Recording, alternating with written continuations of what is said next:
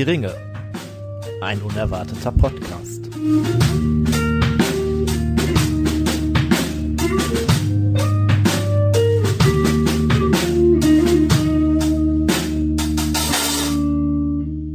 Hallo und herzlich willkommen zu einer, naja, schon irgendwie neuen Folge Hör die Ringe, ein unerwarteter Podcast. Allerdings, Zweite Staffel. wie ihr ja vielleicht festgestellt habt, ist äh, die letzte Folge nicht so 100% komplett gewesen und äh, hier kommt jetzt Teil 2 und naja, ihr kennt uns, wir haben uns das natürlich nicht nehmen lassen, auch hierfür äh, ein paar Genussmittel einzubunkern, auszubunkern und jetzt auch zu vergenusswurzeln. Und ich Ich dachte wirklich, welches dritte Wort mit verbunkern oder einbunkern oder durchbunkern kommt jetzt? Na gut. Naja, wir fangen an mit äh, dem Bier, was wir haben. Und das ist ein Duff-Bier aus der Dose. Die äh, Halloween Edition, das ist ein Lager, heißt Happy Hello Bier. Ursprünglich mal für eine andere Folge vorgesehen, fanden wir das aber aufgrund des Dosendesigns auch für unsere Folge dann doch irgendwie passend und mit dem Lager so belag und so weiter. Das war mir gar nicht klar. Das ist, ist ja genial. Das haben wir ja sehr gut gemacht. Ja. Dose, die in schwarz gehalten ist, ist halt ein sehr großer Fratzenflörbis mit äh, Skeletthand an der Gurgel und irgendwie so eine Belagerung, Schlachtgeschehen. Schrecklich auch, könnte man sagen, ne? Das ist die Sache mit den Mauern und den orangen äh, Menschen. Ja, ähm, passend zu Orange haben wir ähm, gerade eben ja schon so einen kleinen Dissens ge- gehabt. Ich finde, es schmeckt tatsächlich, obwohl es ja aus Deutschland kommt, so ein bisschen amerikanisch, so ein bisschen weniger stark als andere Biere. Manche könnten sagen, das ist dann süffig. Ja, es ist aber gar nicht schlecht. Also es ist so ein klassisches Bier, glaube ich, das man gut mal wegtrinken kann. Ist aber ehrlich gesagt nichts, was mir jetzt so mega im Gedächtnis geblieben ist bis jetzt.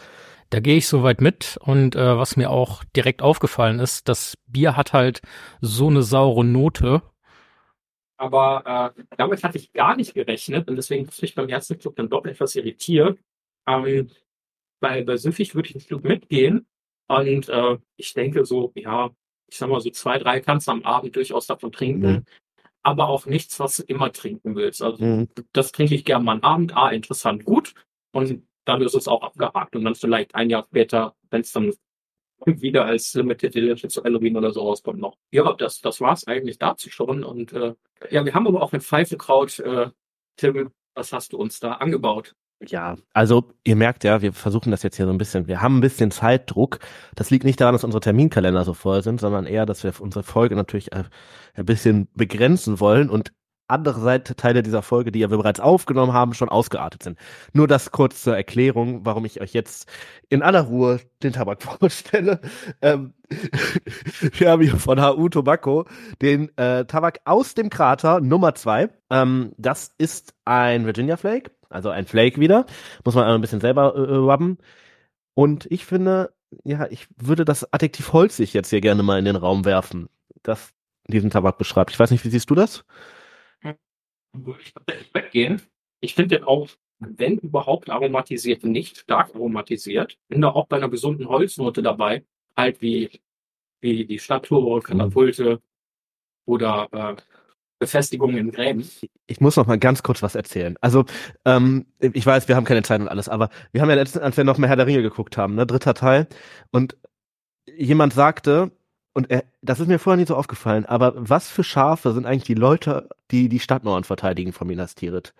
Die machen nur, was man denen sagt. Denethor sagt, flieht, flieht, alle rennen weg. Gandalf sagt, nein, nein, alle rennen wieder zurück. Dann schießen die auf die Türme, weil die irgendwie nicht gecheckt haben, dass, dass, dass, dass die aus Holz sind. Deswegen fiel mir das gerade ein. Ja, das nur so am Rande. Du hast es auch. Ich muss da jetzt leider Angst, du doch noch ein paar Öms oder Ers rausschneiden. Mhm. Aber das ist, eigentlich finde ich das brutal menschlich. Weil die stehen da, haben komplett die Hose voll. Mhm. Bei dem, was da vor der Stadtmauer steht, dann hast du da den wahnsinnigen Feuer, äh, Feuerteufel, der da oben steht, und sagt, rennt alle weg, wie immer die den von da oben runter hören. Ja. Das ist aber völlig drauf. Auf jeden Fall, ja, er sagt, wir können fliehen. Das ist dann so der letzte menschliche Instinkt. Vielleicht komme ich hier doch noch irgendwie weg. Unabhängig davon, dass es irrational ist. Ja. Und dann halt Gandalf, okay, da kommt einer nach vorne. Ja, stimmt, wir sind ja Soldaten. Und ja, irgendwie Ihnen auch schwierig, wenn man komplett eingekreist ist und alles, ne? ich halt irgendwie daran, ja, vielleicht doch nicht so verkehrt. Und äh, das, dann kommt einfach so ein Turm auf dich zu. Natürlich schießt du erstmal da drauf. Das, ah, ich muss immer lachen mit dem nicht auf die Türme, sondern auf die Trolle. Das ist so. Ich weiß nicht, ob wir das in der vorherigen Teil oder jetzt in dem Teil oder irgendwann mal gesagt haben, dass Gondor ja eigentlich da durchaus Berufssoldaten drin hat. Also, also an der Ausbildung kann man vielleicht feiern. Sollte so sein. Naja, zurück zum Tabak. Holzig, finde ich. Ähm, du sagtest eben irgendwas von Honig. Ich finde, jetzt, wenn man ein bisschen drauf rumkaut, ja, ein bisschen Süße ist auf jeden Fall da. Ich weiß nicht, Holz, holzig und Süße macht ja oft direkt so einen Honiggeschmack. Vielleicht ist das, das erinnert mich tatsächlich so ein bisschen an die Nummer 35, die der Sebastian letztens mitgebracht hatte. Auch eher wenig aromatisiert, aber trotzdem kein richtiger, ich ziehe dir jetzt die Schuhe mit Tabak aus und dann stopfe ich dir noch irgendwie kalte Zigaretten ins Mund Tabak, sondern eher ein angenehmer. Ja, bei der vom Sebastian ja gar nicht aromatisiert war, aber trotzdem nicht irgendwie penetrant, sondern gleichzeitig, ich sag mal, relativ mild tatsächlich. Ja. Mhm. Aber eine gewisse Ähnlichkeit ist da. Und während wir hier jetzt unsere äh, schnell angesteckten Pfeifen zu Ende verschnurkern, äh, wünschen euch sehr viel Spaß mit Teil 2 äh, der Minas Tirith beziehungsweise Schlacht um Minas Tirith auf dem Pelennor und alles Folge. Genau, Schöneres zum Jahreswechsel könnte es ja jetzt gar nicht geben. Ich, ich denke, äh, es macht Sinn, da vielleicht sich nochmal ein paar äh, Schlüsselelemente und äh, Situationen anzugucken. Viel Spaß!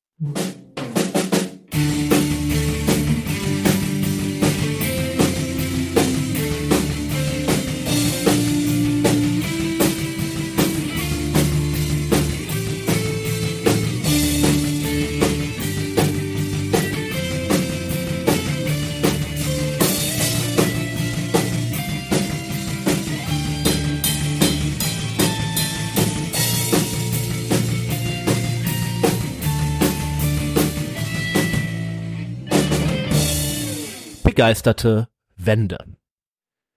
Hör die Ringe ruft zum Mitdiskutieren auf. Ihr habt Kommentare, Fragen oder Anregungen? Dann nehmt Kontakt zu uns auf. Dies geht erstens über Instagram. Dort sind wir zu finden unter Hör die Ringe. Zweitens unter www.hördieringe.de als Kommentar unter der Folge. Oder drittens per Mail an langgrundblatt web.de.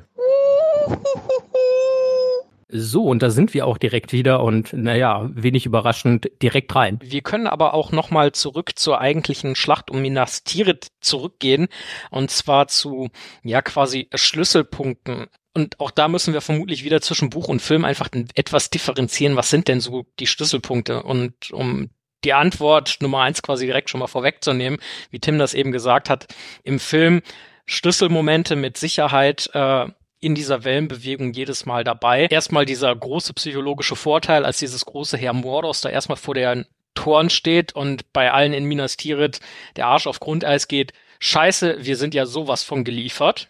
Spätestens als dann das Tor offen ist, dann kommen morgens äh, im Morgengrauen die Rohirrim. Das ist dann der nächste Wendepunkt, weil die Orks sich in dem Moment dann denken, Scheiße, das sind das stand nicht in der Broschüre, ja. Und mhm. eigentlich, eigentlich sollten die doch gar nicht da sein. Und äh, es ist klar, ne, es schwappt wieder äh, gute Seite, dann der nächste Moment äh, Theoden fällt, würde ich sagen. Ähm, und im Anschluss letzten wird ja der Hexenkönig dann getötet, was dann mit Sicherheit nochmal ein ganz großes Ding ist. Ja gut, dann kommen noch die Haradrim. Das ist aber gar nicht mehr so der Schlüsselmoment, weil eigentlich sieht's jetzt schon wirklich gut aus für äh, Gondor und Rohan in dem Fall, zumal Gandalf äh, Faramir gerettet bekommt und äh, die Verteidigung der Stadt und Rückzug in den nächsten Ring ja brauchbar organisiert bekommen hat. Und dann kommen halt die Toten und dann ist halt vorbei. Mhm. Also ich würde sagen, im Film ist das so. Im Buch würde ich fast sagen, der Schlüsselmoment ist, wenn man es zumindest vielleicht nicht unbedingt so militärisch betrachtet, aber literarisch, dramaturgisch, ist es der Tod vom Hexenkönig das ist schon so der Moment, wo du, wo sich, wo der Wind sich dreht und wo dann noch andere Sachen passieren, aber das ist so, ich würde das schon fast als Klimax bezeichnen, ehrlich gesagt. Und ansonsten, ja klar, natürlich der Angriff der Rohirrim ist sicherlich ein Schlüsselmoment, automatisch. Ne? Auch Aragons Angriff ist einer. Und auch der, die Zerstörung des Tors ist auf der bösen Seite erstmal so das Erreichen des Ziels und wenn das nicht geklappt hätte, wären die auch nicht weitergekommen. So mhm. davor. Also das wären vielleicht so die im Buch drei Schlüsselmomente, die ich jetzt so mir denken könnte, dass man sie so definieren könnte. Wie sieht's da bei euch aus? Für mich ist ein Schlüsselmoment äh, unter anderem noch im Buch, was vor allem die die Moral der der Menschen stärkt, ist das ist der Moment, wenn das Banner von Aragorn ausgerollt wird, wo die dann letztendlich erkennen, okay, das sind doch nicht die Feinde, die kommen, sondern das ist Aragorn, der kommt. Und der natürlich dann mit seiner grauen Schar und jetzt den Geistern, die im Buch jetzt nicht wirklich viel äh, Rolle spielen, aber sozusagen kommt und dadurch nochmal äh, einen moralischen Push gibt. Ein moralischer Gegenpunkt, äh, so wo es eben in die andere Richtung kippt, sind eben immer wieder die Nazgul und der Hexenkönig, die Köpfe, die, glaube ich, sind, ähm, also das ist so ein Punkt, wo eigentlich, wenn, wenn Gandalf dann nicht kommt und die äh, Soldaten von Gondor da wieder irgendwie ermutigt äh, und äh, sich halt auch dem Hexenkönig entgegenstellt, wäre das vielleicht der ähm, Punkt gewesen, an dem es einfach zu Ende ist und schlecht ausgeht. Weil nicht nur sind ähm, die Menschen entmutigt, sondern sie sind auch durch dieses Kreischen der Nazgul in so einer Schockstarre. Und das ist da wollte ich vorhin schon hin, ähm, oder habe ich mir gemerkt, müssen wir nochmal hin, diese, diese psychologische Ebene, diese psychologische Kriegsführung und die, ich sag mal, psychologisch effektivste Waffe des Feindes sind die Nazgul. Und es wird ja auch so, so, so beschrieben äh, im Werk, dass eben diese, diese Schreie, dieses, dieses Kreischen, so Schrecken und Verzweiflung halt ähm, verbreitet, aber halt noch viel schlimmer ist, dass sie halt in so eine Schockstarre äh, verfallen und halt auch nicht mehr kämpfen können. Also selbst die mutigsten unter ihnen. Was ja wirklich zeigt, dass das so auch Saurons erster Plan genau. ist, auf diese Schiene zu gehen, so, ne? Also, das klar ist der militärisch auch überlegen, aber der erste Versuch, den der macht, ist schon der psychologische. Ja. Also der. Was man ja auch bei den Nazgul hat, dass diese, ich, ich weiß jetzt nicht genau, wo es im Buch war, aber ähm, da wird ja auch gesagt, dass sie keinen sehen, aber sie spüren ihn. Der ist so weit oben, du, du, du, man sieht ihn nicht, aber sie spüren aufgrund dieser Beklemmheit auf dem Herz und jetzt muss man vorstellen, das war einer, der ja. die Leute unten und jetzt hast du alle neun, die effektiv eine Stadt mit angreifen, also ihre Macht komplett konzentrieren auf die Leute, die dort äh, verteidigen. Wollt ihr ein noch ein Zitat ähm, nicht von Tolkien, sondern von einem Kriegsteilnehmer? Und zwar schreibt Immer Paul gerne. Ettikhofer, der ist in ähm, Verdun, war der am Einsatz der schreibt, viel später, also er hat den Krieg überlebt, keine Sorge. Er schreibt dann später ähm, über Verdun und äh, das Buch heißt Das große Gericht, also Verdun, Punkt, das große Gedicht. Äh, Gericht, nicht Gedicht. Ich zitiere, ihr behaltet mal die Nazgul im Hinterkopf. Das Bersten der Minen übertönt, das Bersten der Minen übertönt das langgezogene, dumpfe, dröhnende Geheul der unsichtbar dahinjagenden Granaten. Es dröhnt durch die Gegend, es schmettert in den Tag, es ist gemein und niederträchtig und erzeugt in den Hirnen Übelkeit oder Irrsinn. Es macht die Menschen ohnmächtig und lähmt jede Entschlusskraft. Du lebst in diesem Chaos von Lärm und kannst keine Gedanken fassen, wirst trunken vom Schüttern in Kopf und Brust, trunken vom Gebrüll der Materialschlacht. Das mag jetzt vielleicht ja. daran liegen, dass du das, dass wir jetzt jetzt auch irgendwie schon seit zwei Stunden das Thema besprechen, ne? Aber ich habe gerade einfach so viele Parallelen zu der gesamten Geschichte irgendwie gesehen, äh, sei es mhm. die Wortwahl, ne, das Bersten des Tores, mhm. das Schmettern mhm. des des Rambox dagegen, als auch natürlich des Irrsinns, der da ja auch irgendwie in der Stadt stellenweise an abläuft. Schöne Grüße an den netten Herrn Denetor an der Stelle. Mhm. Ähm, Aber ja? das ist schon, also wenn man, weiß man denn, ob Tolkien dieses Zitat kannte oder ist das ähm, ich, ich müsste gucken, ich müsste gucken, wann das, wann das erst veröffentlicht wurde. Die Ausgabe, mit der ich gearbeitet habe, ist von 96. Ähm, da müsste ich jetzt nochmal nachschauen. Das kann ich aber gern parallel machen. Ähm, ich glaube, das brauchte er aber gar nicht, weil er genau das selbst miterlebt hat. Also das war jetzt auch mein erster Gedanke genau, dazu. Das ist das ist genau die die Situation. Ich, ich das ist immer schlimm mit mir kann man immer keine Filme angucken, äh, die irgendwie den Ersten Weltkrieg thematisieren, weil entweder sind die Leute zu sauber oder es ist zu still oder zu leise oder zu ne. Ähm, und tatsächlich das Tolkien Biopic so so, so absurd ist Tolkiens äh, Rolle. Ich kann es mir wirklich nur mit Fieberwahn erklären. Der würde niemals, niemals, niemals, niemals seine Einheit, sein Bataillon, sein sonst was verlassen. Der ist verantwortlich für sehr, sehr viele Menschen. Der ist verantwortlich für die Kommunikation. Der, der, der würde nicht einfach loslaufen und seinen Freund suchen, zumal er wüsste, wie ja, hoffnungslos das Unterfangen ist. Okay, da könnte ich mich jetzt aufregen stundenlang, weil es ihm einfach nicht gerecht wird und seinem Charakter. Aber die, die Darstellung ähm, der Situation, die Darstellung der Gräben, die fand ich schon sehr, sehr gut. Es war wahrscheinlich immer noch ein bisschen zu, zu leise dargestellt, aber gut, äh, wahrscheinlich will man das auch heutzutage niemandem zumuten.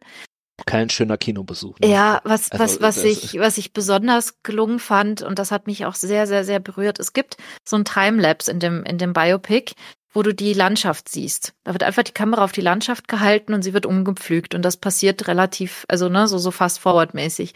Das fand ich extrem gut gemacht. Aber gut, äh, zu, zurück zur, zur Realität. Das ist eben Artillerie, Granatbeschuss, wie auch immer man es, es äh, nennen möchte, ist, ist völlig egal. Dieser, dieser ständige Beschuss, ich meine, es, es gibt nie Pause. Es ist nicht so, dass es Nacht wird und dann ist gut. Dann schlafen wir erstmal alle und morgen früh kämpfen wir weiter. Also es geht halt, es gibt ein sehr, sehr krasses Zitat auch aus einem, aus einem deutschen Feldpostbrief. Die Kugeln pfeifen Tag und Nacht. Also du hast, du hast nie Verschnaufpause. Und du kannst auch nie einschätzen, wie weit dieses Artilleriefeuer tatsächlich reicht. Bist du in dem Graben tatsächlich sicher? Und äh, du bist teilweise auch, wenn du, keine Ahnung, also Tolkiens äh, sehr, sehr enger Freund Jeffrey Smith, der, der war ungefähr sechs Kilometer von der Front entfernt und wird von einer Granate, äh, also nicht direkt getroffen, die Granate, äh, also aus der Artillerie, aus der, so eine deutsche Haubitze, sind wir mal ganz äh, speziell und ganz genau, äh, feuert eine Granate ab, die platzt oder explodiert neben Joffrey auf der Straße, sechs Kilometer entfernt abgeschossen. Er wird von einem Granatsplitter getroffen. Diese Wunde entzündet sich und er stirbt. Hm. Das, das sind Sachen, äh, mit denen du da halt konfrontiert bist. Du bist, du bist nie in Sicherheit, egal wo du dich gerade aufhältst. Und das ist ja bei den Nazgul ja auch so.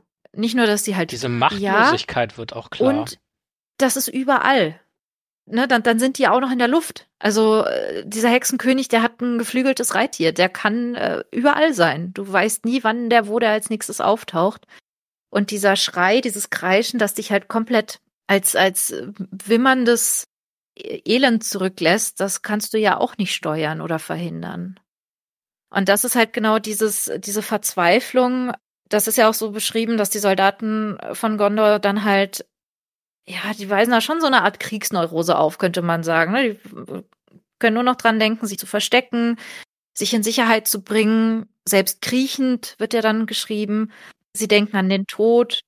Wa- Was ja total verständlich auch ist, wenn man sich vorstellt, dass das ja alles, das sind ja Sachen, die passieren in realen Ja. Kriegen ja auch in der Dimension. Um das jetzt, also äh, irgendwie ist heute Polemik mein Job, aber äh, wenn dann halt auch noch irgendwelche fliegenden Geister durch die Luft fliegen, dauernd kreischen, du kriegst, wirst mit irgendwelchen Köpfen von Ja. irgendwelchen Katapulten beschossen, ähm, ist das total verständlich, dass die so reagieren. So, ne? Also man muss fast sagen, die halten eigentlich echt lange durch Ja. dafür, was da mit denen mit denen passiert. Über die bricht ja wortwörtlich die Hölle hinein. So. Also das ist, das, das ist, das ist wirklich ist krass. schon und Und, und die Beschreibung, beschrieben, das ist ja dann auch noch so dieses mit den Händen. Ne? Die Hände sind entnervt, sind nervlos, wird beschrieben. Also sie haben die Nerven verloren. Die können ihre eigenen Hände nicht mehr benutzen. Die zittern. Also das ist, ja, ich glaube nicht, dass Tolkien da viele Vorlagen brauchte aus der Literatur oder sonst woher. Ich glaube schon, dass er das so ziemlich so auch miterlebt haben wird. Äh, Vor allem eben ja auch als Offizier. Also er war ja nicht mal einfacher Soldat, der äh, Befehle ausgeführt, also er hat natürlich auch Befehle ausgeführt, aber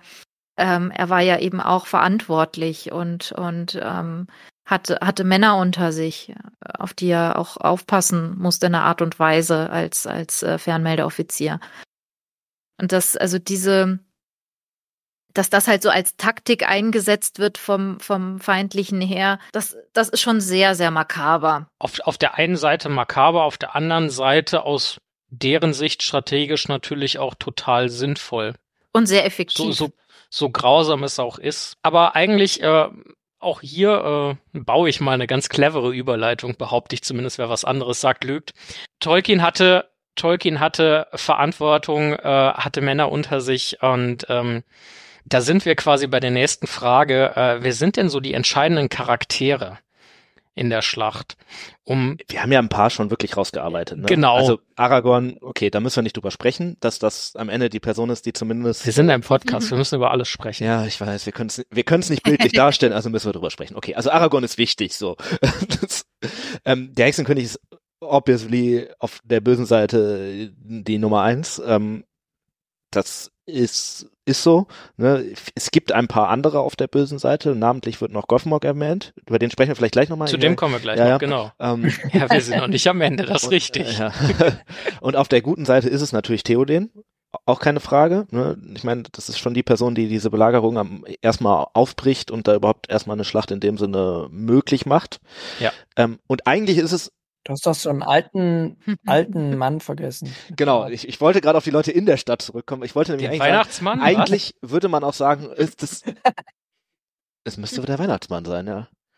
Ich habe ich hab gerade eine tolle Theorie, wer Ja, ja, ich Meteor auch. Man Seitdem ist. er seinen Bruder San- Santa Maria verloren hat, hat er ist er völlig durchgedreht, der Klaus. Aber das,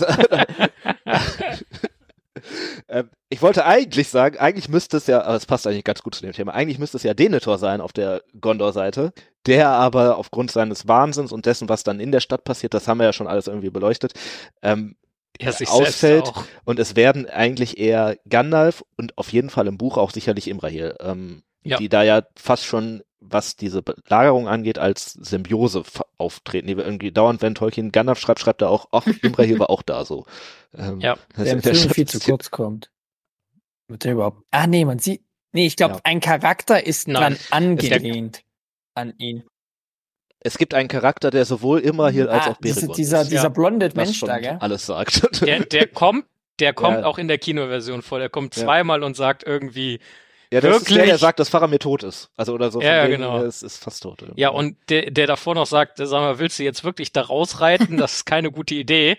Und der so, ja, ich muss, wie soll ich sonst meine Treue zeigen? Ja. Und alle anderen, die da auch in den Tod reiten, sind völlig egal. ja, das stimmt.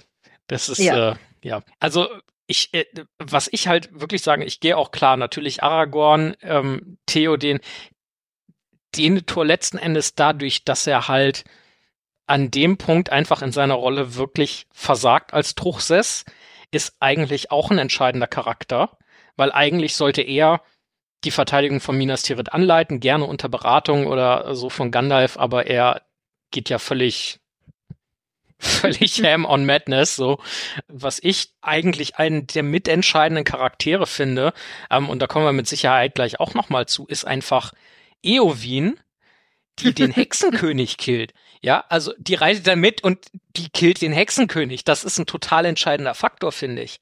Also Das ist total ein entscheidender Faktor, weil wir jetzt gerade die letzte halbe Stunde eigentlich, um jetzt, uns jetzt mal selber zu loben, sehr gut herausgearbeitet haben. Darf Das- dir auf die Schulter klopfen.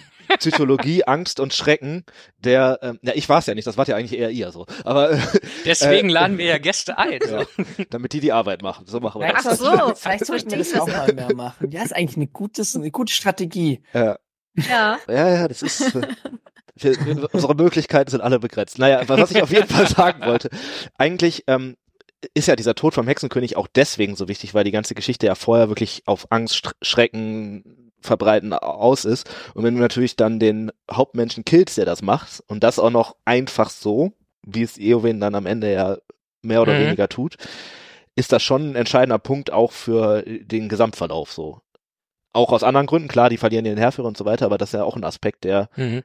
Es ist zumindest werden. eine sehr effektive Waffe, die ausgeschaltet wird erstmal.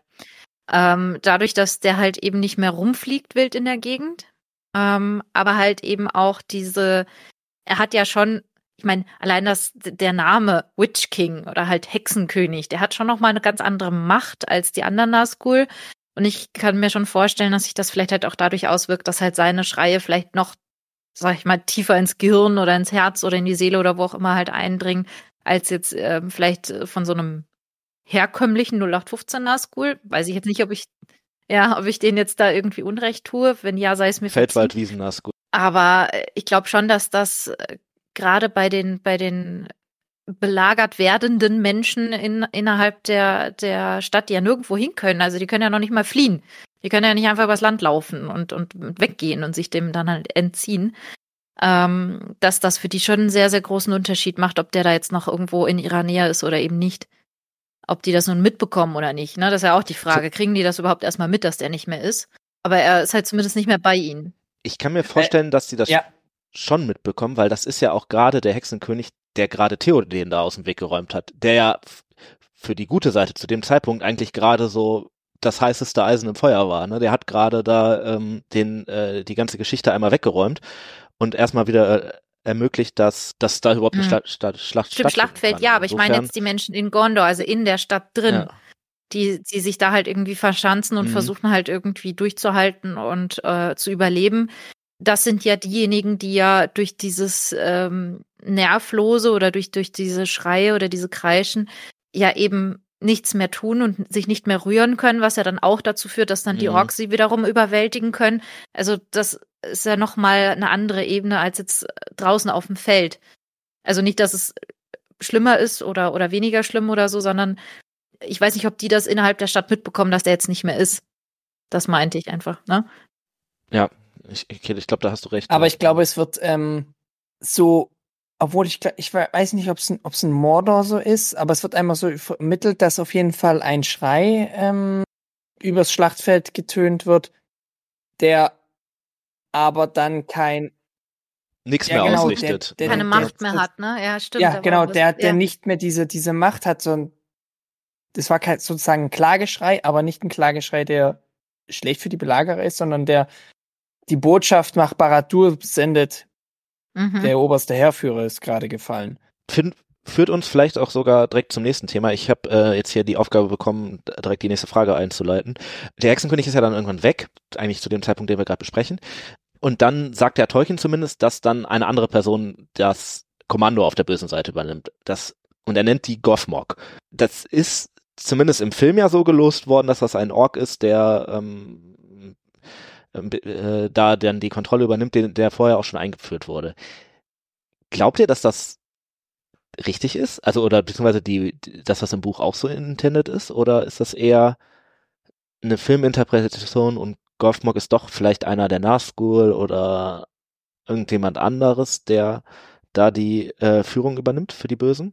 Also Nazgul-mäßig, glaube ich, gibt's nur zwei, die wirklich namentlich genannt werden. Das ist ja der Hexenkönig und Kamul. Aber jetzt jetzt eigentlich schon als irgendwie so einen etwas höheren, ob es jetzt direkt ein Ork ist, weiß ich nicht, aber es hätte ja auch irgendwie, keine Ahnung, wer weiß, er hat ja noch mehrere dunkle Numenora oder sonst was im, in der Hinterhand, was dann. Also ich könnte mir halt vorstellen, also ich, ich glaube, der Name ist nicht zufällig Nee, nee, auf jeden Fall nicht, weil wir haben ist ja, halt, ne, wir haben ja schon mal einen hat er eigentlich ein anderes Vorbild? Es gibt ja schon. einen Genau. anderen. Ähm, vielleicht ist es tatsächlich auch gar nicht, ist es bewusst offen gelassen, wer es macht, weil die Nazgul ja eigentlich eine andere Rolle haben als wirklich diese Kommandorolle. Aber äh, es, es, es bleibt dann ja doch sehr offen irgendwie, sondern es wird schon auch irgendwie gesagt, dass die Person dann noch irgendwie einiges kann und äh, auch wenn der Hexenkönig jetzt weg ist, dass da trotzdem noch irgendwie kompetente Personen auf dem Schachbrett Steinen äh, ausweichen, stehen. das kann er auf jeden Fall. er ist Ja, ja. Statthalter von, von Minas Morgul, was ja sehr interessant ist in der Bezeichnung mit, ne, Denethor ist ja auch Statthalter. Ähm, insofern muss das ja schon jemand sein, der eine gewisse Autorität ja auch irgendwo sich zumindest mal erarbeitet hat, um das werden zu können. Oder halt sonst irgendeine, ähm, ah, wie sagt man auf Deutsch, ähm, Street Credibility. Wie nennt man es? Street Credibility? Credibility, ja. Ja, das Sozusagen, ja. Ja, ja. Mir fällt es gerade nur auf Ja. Portugiesisch ein, ist egal. Ähm, Vielleicht, vielleicht Auto Autoritätsperson ja, einfach, ne, also irgend, irgend so, so nach Abstammung halt irgendwie das, das Anrecht hat oder, oder da irgendeine, Mhm. ja, ähm, Fähigkeit mitbringt oder wie auch immer. Dass das, also man wird, glaube ich, nicht einfach so Ein ausgelost, so ja, okay, du mach das mal. Also das muss ja schon irgendeine Logik Ja. haben. Es wird nicht Org 374 sein, so. Das ist. Ähm, Also was, was, was mir, was mir zu Gosmog einfällt, ähm, und das ist, ich hatte ja eben schon angesprochen, äh, dass ich die Extended Version des dritten Films erst Mhm. sehr spät gesehen hatte. Ähm, im, in der Kinoversion kommandiert er noch seine ne, Speere nach vorne, Bogenschützen hinterher, ähm, als die Rohirrim sich da aufstellen und dann reiten die los. ideale Anweisung ist, was, was wäre denn andersrum gewesen? Ich, ich weiß nach vorne, Speere nach hinten macht auch wirklich keinen Sinn. Also, Weiß ich nicht. Das, aber ähm, in, in, in jedem Fall, ne, so, ne, er kommandiert ja noch hier Pfeile los und dann und, und Feuer und danach ist einfach nur noch so, und er merkt so, scheiße, da kommen immer mehr und die kommen einfach unvermindert weiter auf uns zu. Und ich war felsenfest überzeugt, dass der da sein Ende dann auch einfach gefunden hat, weil er relativ weit Mhm. vorne zu stehen scheint. Und in der Extended Version ist er dann auf einmal da hinter diesem toten Muma-Kill am rumlurken und möchte Eowyn äh, dann, dann, dann da umklatschen und er ist total gelassen dabei. Und Wa- Was ich ehrlich gesagt immer eine, also das das, finde ich das, eine das der fand ich, das, das war furchtbaren so, Szenen. Moment mal, was zum Geier ist das Weil denn jetzt hier? Du hast gerade diese Eowyn, die da den Hexenkönig aus dem Weg geräumt äh, räumt hat und die nächste Szene, äh, die du siehst, ist, wie die so vor so einem äh, wirklich schon nicht mehr ganz so kampffähigen Ork Nee, einfach wegläuft. Kann sie, sie kann doch gar Das- nicht mehr ich weglaufen. finde das ein bisschen out of character, ehrlich gesagt. Ja, ich, ich finde das, ich finde das gar nicht so sehr out of character, weil äh, im Endeffekt der, der psychologische Effekt, ähm, den, den Theodens Tod auf Eowyn in dem Fall hat, der ist ja, der ist ja immens. Eowyn reitet ja mehr oder weniger in diese Schlacht noch irgendwie mit, um dann halt doch letzten Endes so auch ihr, im Zweifelsfall ihr Ende so ein Ja, bisschen genau. zu finden. Dann passt es ja nicht so wirklich. Ähm, also warum bekämpft sie den Und nicht einfach? weil sie aber Theoden äh, äh, ja als väterlichen Onkel quasi äh, einfach einfach liebt, ähm, sieht sie halt rot, als der Hexenkönig kommt, äh, ja rasiert den weg. Er rasiert den vielleicht nicht weg, aber aber zeigt ihm seine seine Grenzen auf, so mal deutlich. Also das war vielleicht einfach nur miss, missgestalteter Rasurversuch, den sie da gemacht hat. oder? Und, und, und bei Gosmox ist einfach nur so, den hab ich verloren, es läuft hier gerade eh irgendwie äh, äh, nicht ganz so gut und ich bin schwer verwundet und dann kommt der um die Ecke, dann ist halt wieder vielleicht der in Anführungszeichen Modus einigermaßen normal. Ich bin verwundet, ich kann mich nicht mehr ordentlich wehren und der Ork will mir halt, Mhm. Ja, Als will, Leder, will, will mich halt Dann abstechen. kommt der Retter Ar Aragorn und läuft einfach nur dran vorbei und macht den so. so Ja, dieses Beiläufige ist ist etwas noch schade. nicht Ja, das meine ich halt. Ich ich weiß noch nicht, ob ich das komisch oder schade finde. Also, warum ich gesagt hatte, vielleicht ist es ja, Da fällt mir jetzt echt nur Böses zu ja- ein. könnte ja ein dunkler Numenor oder sowas sein, weil ähm, Saurons Mund, der Statthalter von Barad-dûr, der ist ja auch ein, ein schwarzer Ja. Numenorer. Und Nee. trotzdem kein Nazgul, ne? Also trotzdem ein Ja. etwas anderes so. Ja, und kann wer weiß- was ganz anderes sein. wer, wer weiß, was, was Sauron oder wer auch immer da halt noch alles experimentiert hat. Ich meine, gut, die Nazgul und die Ringe, ne? Aber wer weiß, was der sonst noch alles da getrieben hat äh, in, in der ganzen Zeit, was der da für Versuche angestellt hat. Und ähm, ja, wenn ich äh, Orks und Urukai als Ergebnis erzielen kann, probiere ich doch da mal irgendwie noch umeinander. Und diese Langlebigkeit der Numenora, das wird sicherlich auch etwas gewesen sein, was er ähm, sehr cool fand, glaube ich, und gut nutzen hätte können. Insofern, die Theorie finde ich gar nicht so, äh, gar nicht so abwegig. Und ich finde es aber auch irgendwo schön, dass wir es nicht wissen. Also, dass Tolkien da halt etwas so komplett offen lässt. Und halt auch dieses, es könnte ein Nazgul sein, aber eben auch nicht. Das, ich finde das toll. Also, dass nicht alles bis ins letzte Detail klar ist. Ich glaube, das ist auch Absicht, Mhm. ehrlich gesagt, dass das ähm, schon beabsichtigt ist, weil er ja eigentlich alles, was wir über diese Person Mhm. wissen, ist ja wirklich ihr Name. Und Gothmog ist, glaube ich, also das haben wir gerade schon Mhm. gesagt, ist nicht zufällig gewählt und bedeutet ja auch auf der bösen Seite etwas, dieser Name. Genauso wie er das ja, Ja. mit Grond ähnlich macht. Und insofern spielt er da wahrscheinlich einfach so ein bisschen mit seiner eigenen Mythologie, dass er versucht, das, also das nicht vorzuschieben, aber dass er darauf baut, dass das dann schon was bedeutet. Ich, Das Mhm. merkt man ja, wenn man den Text liest und da steht Gothmog, dann denkt man so, oh, okay, Ja. ja. wow, so, ne? Äh, auch wenn man das Silmarillion gar nicht kennt irgendwie. Ja, scheint das hast du ja Ding auch mit ähm, Aragorn singt mal eben die Geschichte von Beren und Luthien oder so, ne? Du sollst ja neugierig werden als Genau, ja, Leser. ist ganz ähnliche und Geschichte. es ja. erzeugt halt natürlich auch Ja. diese, diese Erzähldichte oder diese, diese Weltendichte, sage ich vielleicht besser, dass du halt einfach spürst, da ist schon sehr viel Geschichte passiert in dieser Welt und äh, wir sind da halt jetzt in diesem Moment dabei, aber das, das hat Legenden und Sagen, auf die sich Dinge aufbauen oder mit denen Dinge erklärt werden. Das macht das Ganze natürlich sehr, sehr viel interessanter und auch authentischer, als wenn wir da jetzt so reinspringen oder es in dem Moment beginnt, in dem wir da halt hinkommen als Leser, ne? Mir ist gerade ein ganz lustiger Gedanke gekommen. Ganz am Anfang, Oh wo wir angefangen haben mit dem Podcast, habe ich mal, glaube ich, irgendwo mal beiläufig erwähnt, ja, bei Tolkien gibt's nicht viele Namensdoppelungen. Ja, Grüße So gehen nach raus und an, nach. an den Silmaria Podcast. So nach und nach denke ich Hm. mir so, ich glaube, damals lag ich ein bisschen falsch. Es ist einfach Gothmog der Erste und Gothmog der Zweite. Dann. Aber ich finde halt auch, es macht ihn irgendwo auch äh, gefährlicher oder gefürchteter, dadurch, dass nie aufgeklärt wird, Mhm. wer das jetzt genau ist oder was es genau ist, sondern wir haben einfach nur diesen Namen, der an sich schon total schrecklich irgendwie sich anhört und oder nach Schrecken verbreiten anhört aus bestimmten Gründen, die sicherlich beabsichtigt sind.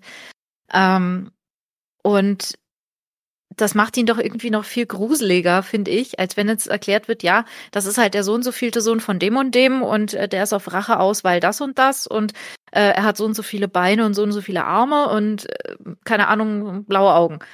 Also das würde ihm, finde ich, den Schrecken auch so ein bisschen Also, nehmen. Das stimmt. Gerade ich, die blauen ich, Augen, Ich, so. ich stelle mir gerade Ja. vor, das ist, das ist Rums, der Sohn von Uff, äh, Ja. Äh, keine Ahnung, Sohn von Murks, äh, der so und so vielte. Und ja, ja, ja, ich, ich, ich weiß schon, was ihr meint, so. Ähm, ich habe hier noch ein Mhm. paar Punkte. Es sind Oha. nicht mehr ganz so viele. Also, falls irgendjemand vermutet, wir könnten langsam Nö. Richtung Ende kommen, es ist nicht mehr so fern, wie ihr vielleicht denken Aber ich habe könnte. dabei, unterschätzt das nicht. Ähm, Ich habe da noch ein paar Punkte. Nee, mach mal weiter. Hervorragend, hervorragend. ähm, also ich hätte äh, jetzt hier als nächstes äh, nochmal darauf zurückzukommen und ich äh, dichte da jetzt gleich einfach noch eine Frage mit dran.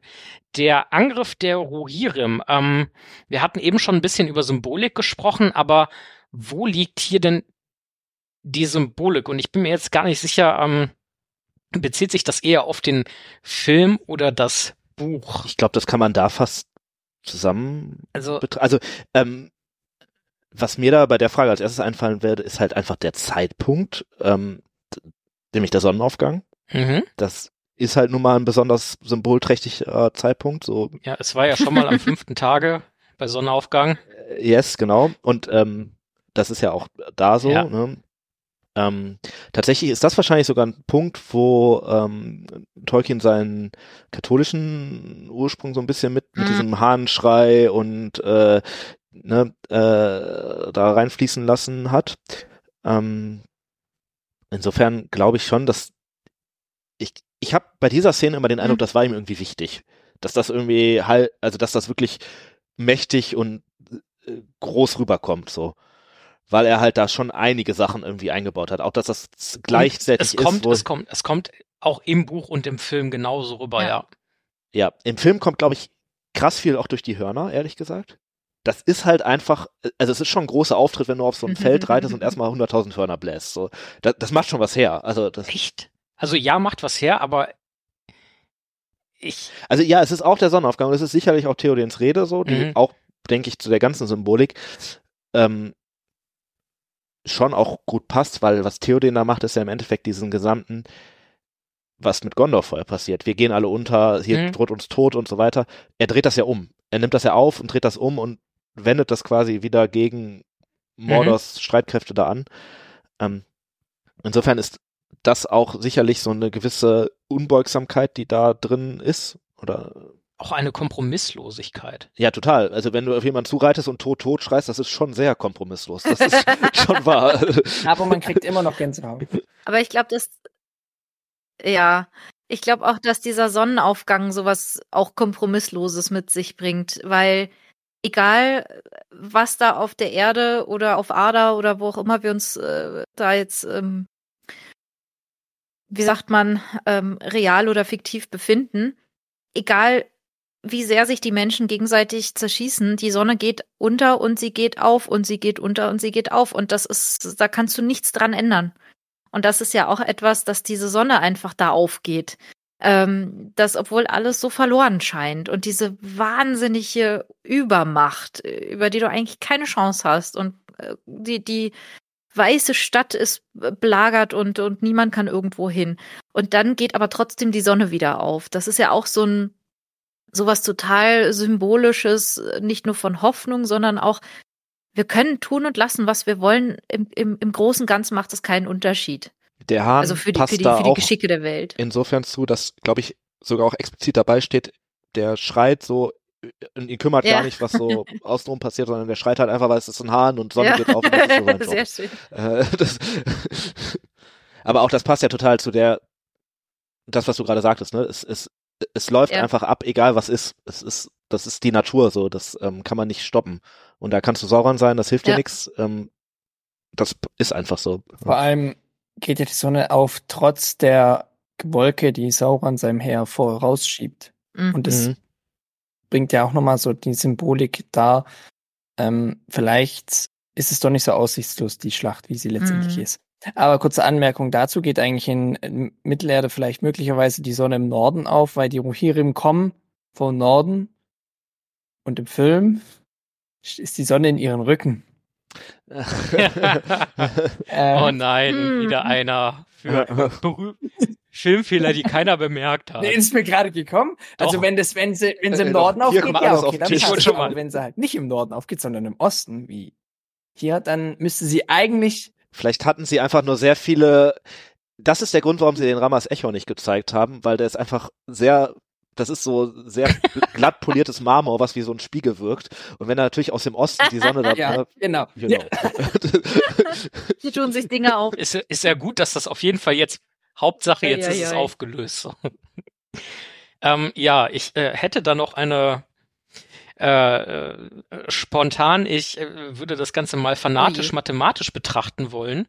Ähm, also grundsätzlich etwas, ich muss ein wenig ausholen. Ich bin mir nicht sicher, ich habe zumindest jetzt keine Zahl im Kopf, wie viele Orks und Haradrim da so ungefähr vor den Toren von Minas Tirith waren. Bei den Rohirrim haben wir ja eine grobe Übersicht, dass das wohl ungefähr 6000 Speere sind. Nur wissen wir nicht, wer hatte noch einen Bogen, eine Axt oder ein. Schwert. Oh Ähm, je. Aber gehen wir mal von, ungefähr Ja, sechs, Also ge gehen wir mal von ungefähr 6000 Leuten raus. Ich habe gelesen, ob das stimmt, sei jetzt mal so dahingestellt, wir nehmen das jetzt einfach mal als Gott gegeben. Ähm, Weil du das hier sagst? ein, ein, ein Polizist oder eine Polizistin auf einem Polizeipferd ähm, wiegt wohl äh, bei einem Fußballspiel gegenüber Hooligans oder so so viel wie zwölf Bereitschaftspolizisten in Vollmontur. Ich weiß nicht, ob man das jetzt quasi eins zu eins von Rohirrim auf Ork umrechnen könnte. Aber mal angenommen, wir rechnen diese 6000 Rohirrim einfach mal 12, was dann 72.000 wären, gegenüber dem Heer, was da steht. Okay, du wirfst einen sehr interessanten Punkt auf, weil das ja schon die Frage ist, wie, also diese Nummer von wegen, wir nehmen hier 6000 Reiter und eine Reiterin und hauen den einfach mal voll auf die Mappe, reiten voll rein und machen einfach mal, bi- bis es nicht mehr geht, reiten wir da rein. Es werden Ich vorher bin- welche also abgeschossen. Das ist Im Gegensatz zu anderen Leuten hier bin ich kein Militärhistoriker, aber ich glaube, dass das gar nicht so erfolgreich ist, ehrlich gesagt, weil wenn du irgendwann mal stehen bleibst, dann kommen die Pferde ja auch nicht weiter. Ja, ja, aber normalerweise, wenn es eine vernünftig geführte Kavallerie ist, dann reiten die ja in Formation. Zu mit wenig genau Informationen mit wenig hintereinander, damit halt wenn irgendwie davor was passiert, nicht alle direkt in Stocken geraten. Ah, okay. Und bei Rohan gehe ich jetzt eigentlich mal so ein bisschen schon von Dass sie sie das Ja. schon wissen, wie das Die haben geht. schon so ja. ein paar Kriege hinter sich. Ähm, Ja. Ganz große Lanze oder vielleicht eher ein Speer ähm, gebrochen für Peter Jackson. Im Film wird die Formation, in der die Rohirrim da den Orks entgegenpreschen, auf eine bestimmte Art und Weise dargestellt. Und zwar spricht man da vom fränkischen Hammer. Das geht also eben aufs Mittelalter auch ähm, zurück. Und das ist sehr effektiv. Du hast eine Spitze, in dem Fall ist es halt äh, Theoden, und dann hast du eben diese, diese sehr, sehr dicht reitenden, ähm, ja, oder äh, die Pferde reiten ja nicht selber. Also sehr, sehr dicht. Diese, Halten diese, ihre dieses, Laufen dieses. Heer, Und 6000 Leute Genau, ritten dieses- dicht auf die Orks zu. dieses, ähm, dieses Heer ist sehr, sehr dicht. Das heißt auch natürlich, es darf eigentlich keiner aus dem Takt kommen, darf keiner nach links oder rechts auspreschen wollen oder sonst irgendwie ausweichen. Du musst als Pulk, als eine Macht da rein.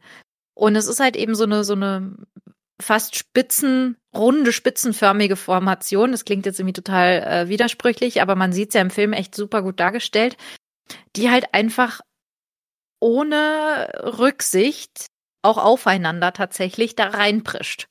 Und man sieht es dann im Film ja auch ganz gut, dass natürlich schon die ersten Pferde fallen oder halt äh, straucheln, wenn sie dann halt auf die Orks treffen. Der Rest reitet weiter, also einfach drüber. Und das, das ist tatsächlich äh, historisch belegt, dass das wahnsinnig effektiv war. Ähm, vor allem dann halt gegen ein, ein, in dem Fall Fußvolk, wie es die, die Orks da dargestellt werden. Du hast da eigentlich keine Chance. Du kannst da natürlich Speere aufrichten, wie es die Orks ja dann auch tun in der Einstellung. Ähm, das, das wirft dann ein paar, paar Pferde um, aber du wirst diese Masse nicht ins Straucheln bringen. Und das ist eben dadurch, dass die so dicht reiten, ähm, wie soll ich sagen, ist das, ist das halt auch irgendwo in sich geschützt. Und durch diese, ja, fast schon Fliehkraft eigentlich, die das dann bekommt, oder diese physikalische, diesen, diesen, diesen physikalischen Moment, dieses reinpreschen, das ist unaufhaltsam. Da kannst du erstmal tun, was du willst, da kommst du auch mit Schilden erstmal nicht rein. Ähm, und, und äh, im schlimmsten Fall oder vielleicht im besten, wenn du Glück hast und, und gleich tot bist, dann wirst du halt einfach niedergetrampelt von dem Pferd. Und das wird halt da, zumindest im Film dargestellt. Bei Tolkien wird es ja schon auch beschrieben, aber der spricht jetzt nicht von einem fränkischen Hammer da in seinem Fantasy-Epos, sehr klar.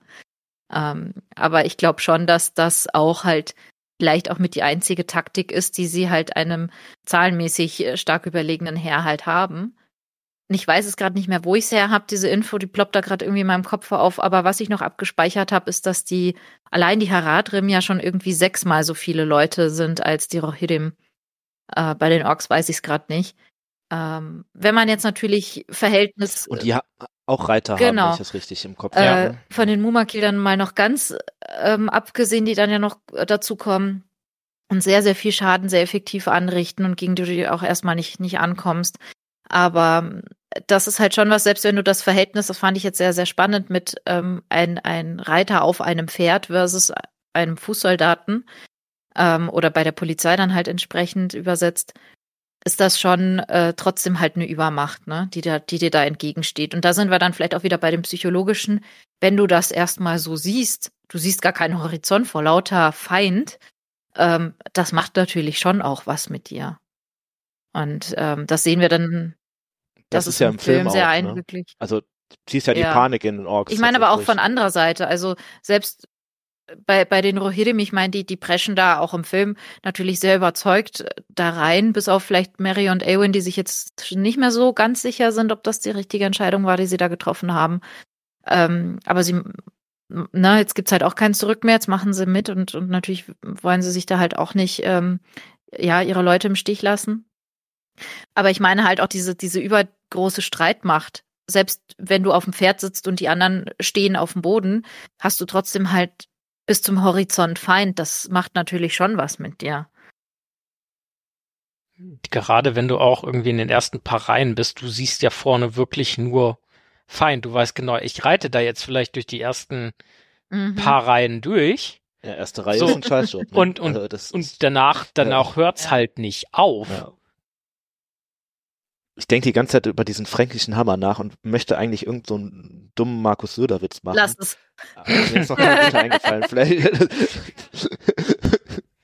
Manche Menschen sprechen für sich selbst als Lassen wir das unvollendet. Was, was ich noch sagen möchte zu der Szene, das ist auch eine meiner liebsten Szenen in dem Film. Ich finde das großartig. Ich meine, ich bin ja eh großer Rohan-Fan.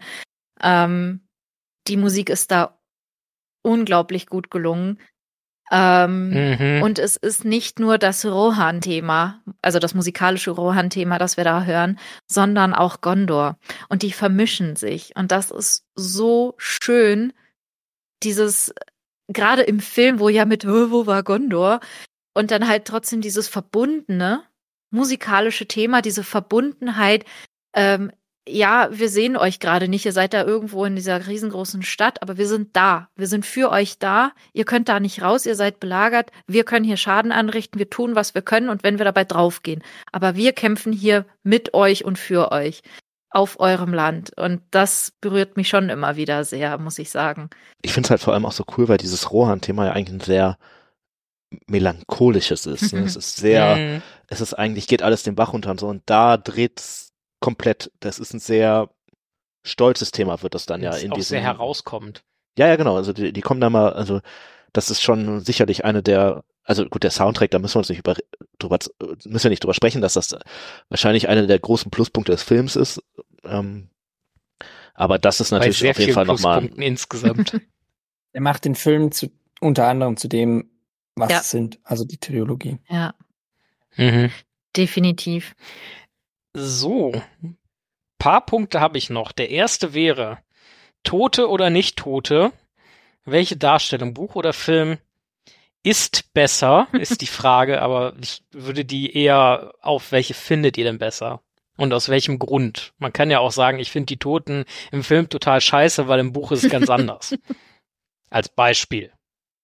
Also ich finde, dass die Umsetzung im Film insofern funktioniert, als dass ähm, mhm. das eine. Abkürzung ist. Es ist einfach, diese gesamte Aragorn-Storyline wird da halt zusammengefasst auf die Entscheidung findet auf von Minas Tirith statt, was dramaturgisch auch Sinn macht, mhm. dass das nicht irgendwo weit schon stattgefunden hat und dann im Rückblick erzählt wird, wie es ja im Buch passiert, was was man von der Erzählperspektive her schon hinterfragen kann. So, es macht natürlich, wenn man es realistisch betrachten möchte, viel mehr Sinn, so wie es Tolkien erzählt. So ja. von wegen, dass auch die Toten eher nicht über dich hinwegreiten und du bist halt vielleicht irgendwie ein riesiges Ork her, aber da kamen halt dann irgendwie 100 Tote und haben dich platt gemacht, sondern ähm, dass sie eher über die Angst kommen mhm. und über das, ja. ne, die Panik, die dann auch in den Orks passiert. So, ähm, Deswegen glaube ich, dass jedes Medium so seine gut, also das ist jetzt so eine scheiß diplomatische Antwort, aber dass jedes Medium da seine gute, ähm, äh, seinen, seinen guten Weg gefunden hat. Im Buch funktioniert es so viel besser, weil du dann auch diesen Twist viel mehr hast mit der, mit der Flagge und so. Das, das mhm. funktioniert da deutlich besser als im Film. Ähm, aber für den Film ist es schon okay, weil natürlich ein Vier-Stunden-Film auch irgendwann mal zum Ende kommen muss und dass man dann sagen kann, ja, hm, hier, da sind die Toten und das ist jetzt mal vorbei hier, also, mhm. ist auch in Ordnung. Räum mal auf da. genau. Wie schaut bei euch aus? Also ich mag tatsächlich äh, die Buchfassung äh, sehr viel lieber. Ähm, ich finde es im Film auch gelungen, ich finde es stimmig, aber es, ich finde, es wertet alles, was davor passiert ist, auch heroisch passiert ist, ähm, irgendwie ab. Und eben gerade Theoden und, und, und, und Aewins Verletzung und so, das hätte alles nicht sein müssen. Und die vielen unzähligen Toten, das ist so sinnlos dann dadurch gemacht, weil wären die einfach nur ein paar Minuten eher da gewesen, wären die vielleicht halt alle noch am Leben. Und das finde ich halt irgendwo, das, das, das nimmt dem Ganzen halt so ein bisschen auch dieses, ja, okay, wir haben uns jetzt hier den Arsch aufgerissen und ähm, das räum mal auf. Also so wirkt das dann manchmal auf mich. Es kürzt natürlich auch diese Aragorn mhm. hat Anspruch auf den Throngeschichte ziemlich ab, weil es da halt dann so auch erklärt wird damit, ne, mit diesem Eid und ähm, der Nachfahre und das Schwert und es wird neu geschmiedet. Okay, das ist auch ganz anders als im Buch, aber Okay. Ähm, ich finde es auch optisch gut umgesetzt. Ich finde die Geister extrem gut gelungen im Film. Aber wie gesagt, ich finde es halt irgendwie schad um die, um die Bedeutung von allem, was davor passiert. Vielleicht, ja, lasse ich das einfach mal so stehen. mhm. ähm, Max? Ich finde, ich glaube, so wie, wie wir es im Ringcast hatten wir es gesagt, äh, wir finden die was ich jetzt auch so teilen ein bisschen. Im Buch haben wir nicht den Mehrwert darin gesehen, warum es jetzt wirklich die ähm, Geister gibt. Klar, die äh, Korsaren werden dadurch bezwungen, aber sie haben letztendlich nicht so einen großen Effekt, wie sie im Film rü rübergebracht werden. Und aber was jetzt Anja auch gesagt hat, dieses alles, was da passiert ist, hätte nicht passieren müssen, wenn sie früher da gewesen wären, dann wäre einfach ja, die Armee von, von, ähm, von, von, von Mordor, Mensch, mir fehlen schon die Wörter. äh, Wäre einfach komplett überrannt worden. Die, gegen die Geister kann ja niemand was anhaben, fertig aus. Da hätte nichts von den ganzen Sachen, die passiert sind, passieren müssen. Und ich finde, im Buch ist ein bisschen komisch, dass dann Aragorn mit seinen 20 Dunedain, die er da hat, so einen ausschlaggebenden Punkt hat. Da finde ich, kommt es dann mehr noch auf die Rohirrim an und im Buch, äh, im Film ist es dann eben genau andersrum, dass Rohan kommt zwar, Rohan hilft, aber den ausschlaggebenden Punkt, dass sie wirklich gewinnen, machen die Geister. Mhm. Und was das, was im Film, was im Buch ja nicht so ist. Deswegen finde ich das da ein bisschen widersprüchlich. Ähm. Aber äh, von der Umsetzung her, früher habe ich mich vor dem, vor dem Geisterkönig gegruselt, jetzt finde ich ihn cool. Ich finde ihn schon, ja. Also Umsetzung top. Äh, ich für meinen Teil habe ja tatsächlich die Filme gesehen, bevor ich dann äh, die Bücher gelesen hatte. Und äh, mal Du warst abgesehen sehr davon, verwirrt, dass lass mich raten. äh, bei, bei vielen Dingen, so, es waren auch keine Elben in Helms Klamm im Buch und äh, Äh? Und eigentlich, ich fand das im Film, fand ich das total gut. Ja, das Bündnis Mhm. neu geschmiedet und dann, und danach, ja, wo sind die Elben denn jetzt hin und alles und äh, der, äh, der arme Haldir und äh, im, im Buch sind die einfach nicht da, sondern da sind dann halt Dunländer und Aragorn quatscht vom Balkon mit den, mit den, mit den Urukai und den Orks. Ähm, nee, aber äh, was ich mich im Film immer schon gefragt habe und nachdem ich dann das Buch gelesen hatte, äh, eigentlich nochmal umso mehr frage, unabhängig davon, dass ich es auch eigentlich erstmal ziemlich cool umgesetzt finde im Film. Äh, Gimli sagt dann, also der, der König der Toten fordert ja, ne, wir haben unseren Eid erfüllt, lass uns frei, nachdem es so ausschaut, als hätten die halt komplett aufgeräumt. Ja, die Rohirrim Mhm. hatten ihren Impact, aber den ausschlaggebenden Punkt hatten dann halt einfach die Toten. Und Fragen, die da aufkommen, sind halt so, ja, ich find's auch gut, dass sie da entlassen wurden, aber damit hättest du Ja. halt auch einfach nach Mordor gehen können, da offensichtlich das komplette Ork-Troll alles her, einmal komplett wegrasieren können und dann hätte halt noch Baradur gestanden. Ja, so what? Dann steht da halt irgendwie diese Festung von Sauron, das Auge guckt blöd aus der Wäsche und äh, dann lässt du die halt frei. ja. Ähm, Und Sie parodieren sich Ja. da ja auch irgendwie selber, ne? Mit diesem. es ist halt, es ist halt, es ist so wie es dargestellt wird, es ist halt viel zu übermächtig. So, äh, man, man, man sieht, wie du, wie du Unmengen an Pfeilen und Speeren und Rohieren brauchst, um einen so einen Mumakil zu bezwingen oder Legolas. ähm, aber der zählt trotzdem nur als einer. Ganz genau, das ist übrigens einer äh, der wichtigsten Erkenntnisse aus äh, dieser gesamten Schlacht, dass dafür mal ein Maß gefunden wurde. Ähm, und, und, und dann kommen einfach die Toten und überschwemmen da diese Schlachtfeld im wahrsten Sinne des Wortes im Film. Und, und wie sie auch über die, über die Mauern nach Minas Tirith reingehen und dann da, da Aufräumen, ja. ja, wie, auf, aufwellen oder aufwallen und, und, und aufräumen. Ähm, ich find's im Film total cool, äh, aber so die Diskrepanz und was es halt mit sich bringt, so wenn man es mal logisch zu Ende denkt, das ist halt sehr groß. Und der nächste Punkt, und da hast du mich gerade drauf gebracht, Anni, indem du meintest, so alles, was davor ist, wird ein Stück weit entwertet.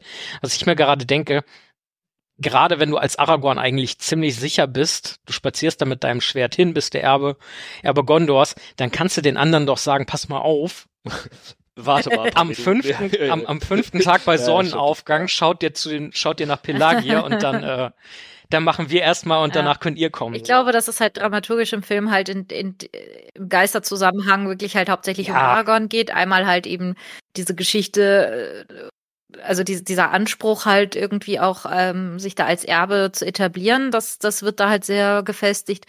Aber eben auch sein, sein Charakter. Ne, weil Gimli sagt schon, ja, lass die doch nicht gehen, die können wir noch brauchen, die sind doch super hier. Und er will aber halt seinem Wort treu bleiben. Und er verspricht ihnen ja, wenn das rum ist, dann werdet ihr entlassen. Jetzt kann man sich natürlich drum streiten, wann ist das vorbei? Also wie definiere ich das? Ist das jetzt schon nur eine Schlacht oder ist halt eine Schlacht wie die Schlacht an der Somme, die sich halt über mehrere Monate hinzieht und trotzdem als Schlacht bezeichnet wird? Also das, das wird jetzt wieder sehr spitz, finde ich. Ja, aber der Eid war ja schon, gegen Ja. Sauron beizustehen. Da stand nicht Genau. irgendwie zeitlich begrenzt. Ja, die haben es kleingedruckt Das nicht stand aber auch gelesen. nicht nur. Also, ja. Und das spricht dann natürlich schon für, für Aragorn, weil im Film sieht man schon, wie er kurz zögert, oder zumindest Mhm. sieht es so aus für mich, als würde er kurz drüber nachdenken, so ja, Gimli hat schon recht, stimmt schon. Aber er will halt eben auch ähm, die da jetzt nicht so stehen lassen. Und dann entlässt er sie halt, weil sie haben ja dann geholfen. Und er will ja ehrbar sein und zu seinem Wort stehen. Und das äh, ergibt aber halt einfach keinen Sinn, weil natürlich halt auch alles, was danach passiert, ähm, auch halt dadurch ein bisschen so, ja, okay, das hätten sie doch mal machen können ähm, wirkt. Und es ist eh krass, dass von den Gefährten nur in ganz großen Gänsefüßchen Boromir stirbt und die anderen da alle lebend rauskommen, Mhm. was sicherlich auch wieder auf Tolkiens eigene Erlebnisse halt zurückzuführen ist. Aber die wären schon, schon sehr, sehr, ähm, äh, wie sagt man, nützlich gewesen, diese Geister, dann am Moranon. Ja, warum haben sie eigentlich nicht die Geister genommen? ja, vielleicht. Ja. Ich wollte gerade sagen, die Geister sind Ja. ein bisschen wie die Adler. Ne? Also Tolkien ist es Den wäre noch nicht mal was um passiert. Das so mal kritisch zu betrachten. ja. Äh, Geisteradler, das wäre natürlich jetzt der, das wäre der Königsweg gewesen. Aber Naja, Pferde Das hatten hätte sie ja. keines sterben müssen. Warum haben sie Ja. nicht einfach gleich die Geister genommen? Ach, Aragorn, alles verkackt, ey. Toll. Hätten die Geister nicht eigentlich den Ring auch ins Eben, Feuer Sowas, werfen können? sowas ist ein ja, wenn die König. schon mal da sind, können die das auch machen. so was ist ein König. Aber Tim, du wolltest gerade irgendwas sagen und wir haben dir da voll reingekriegt. Ne, ich wollte eigentlich nur sagen, dass die, ähm, das, was Tolkien mit den Adlern quasi passiert, das ist Jackson da mit Ja. den Geistern passiert. Er hat das quasi ein bisschen oft benutzt oder ein bisschen ausgebaut aus, ich glaube, eigentlich ganz guten Gründen. Aber das ist natürlich ein Ding, was Mhm. dir dann ein Plothole schafft, so. Und das kriegst du dann Ja. nicht mehr gut gefüllt, so. Apropos gefüllt. Ja, Max, die Adler kommen doch sagen? gar nicht so oft vor. Die kommen doch nur ein, einmal exzessiv vor. Im Hobbit kommen sie mehrmals vor, ja, aber Aber Ja, im, ja, ja. im In Werk der Ringe an sich, so glaube ich, vor, ne? Meinst du? Ja, mein, mein, mein Bruder ist Ja, im genau. zarten Alter von acht Jahren schon aufgefallen, ähm, als wir die Filme geguckt haben, so, ja, das ist jetzt wie bei Helms Klamm. Die kommen da auch von links und dann ist Ende. Und das stimmt, also er hat da im Prinzip zweimal das gleiche Motiv eigentlich auch benutzt, ne, mit diesem Heer, das da jetzt noch so ähm, eukatastrophisch irgendwie da noch dazukommt, so unerwartet ähm, da halt irgendwie äh, die, die Moral hebt und, und alles gut macht und dann halt auch wirklich sehr effektiv ist und dann ist die Schlacht auch vorbei. Das ist zweimal genauso. Das stimmt. Und die Guten Ja. kommen immer von links. Es sind ja auch Das die gesandten Mann. In fast jedem Werk so. Ja. Okay. Ähm, ja, ich hatte eigentlich eben so eine schöne äh, Überleitung mit äh, Plothole, Buddeln und so weiter. Und äh, das bringt uns zu einer auf der einen Seite vielleicht etwas klamaukig wirkenden Frage, auf der anderen Seite auch zu einer sehr ernsten Frage eigentlich. Ähm, wo haben Sie eigentlich die ganzen Gefallenen verbuddelt? Wissen wir denn, wie viel es Gefallenes gibt? Also es gibt diese Klage am Ende im Buch, wo irgendwie aufgezählt wird, der und die und so weiter sind gestorben. Aber Aber es muss ja, es muss ja in dieser Schlacht äh, logischerweise erhebliche Verluste gegeben haben. ja, sicherlich auch auf böser Seite. Ne? Ja, aber die sind ja- ich- ja, Die werden einfach auf dem Haufen Alle in den Anduin sein, und ab ins Meer. Mm, lecker. oh, Also nach bei Helms also die Klamm Leute in ist so- Pelagier freuen sich.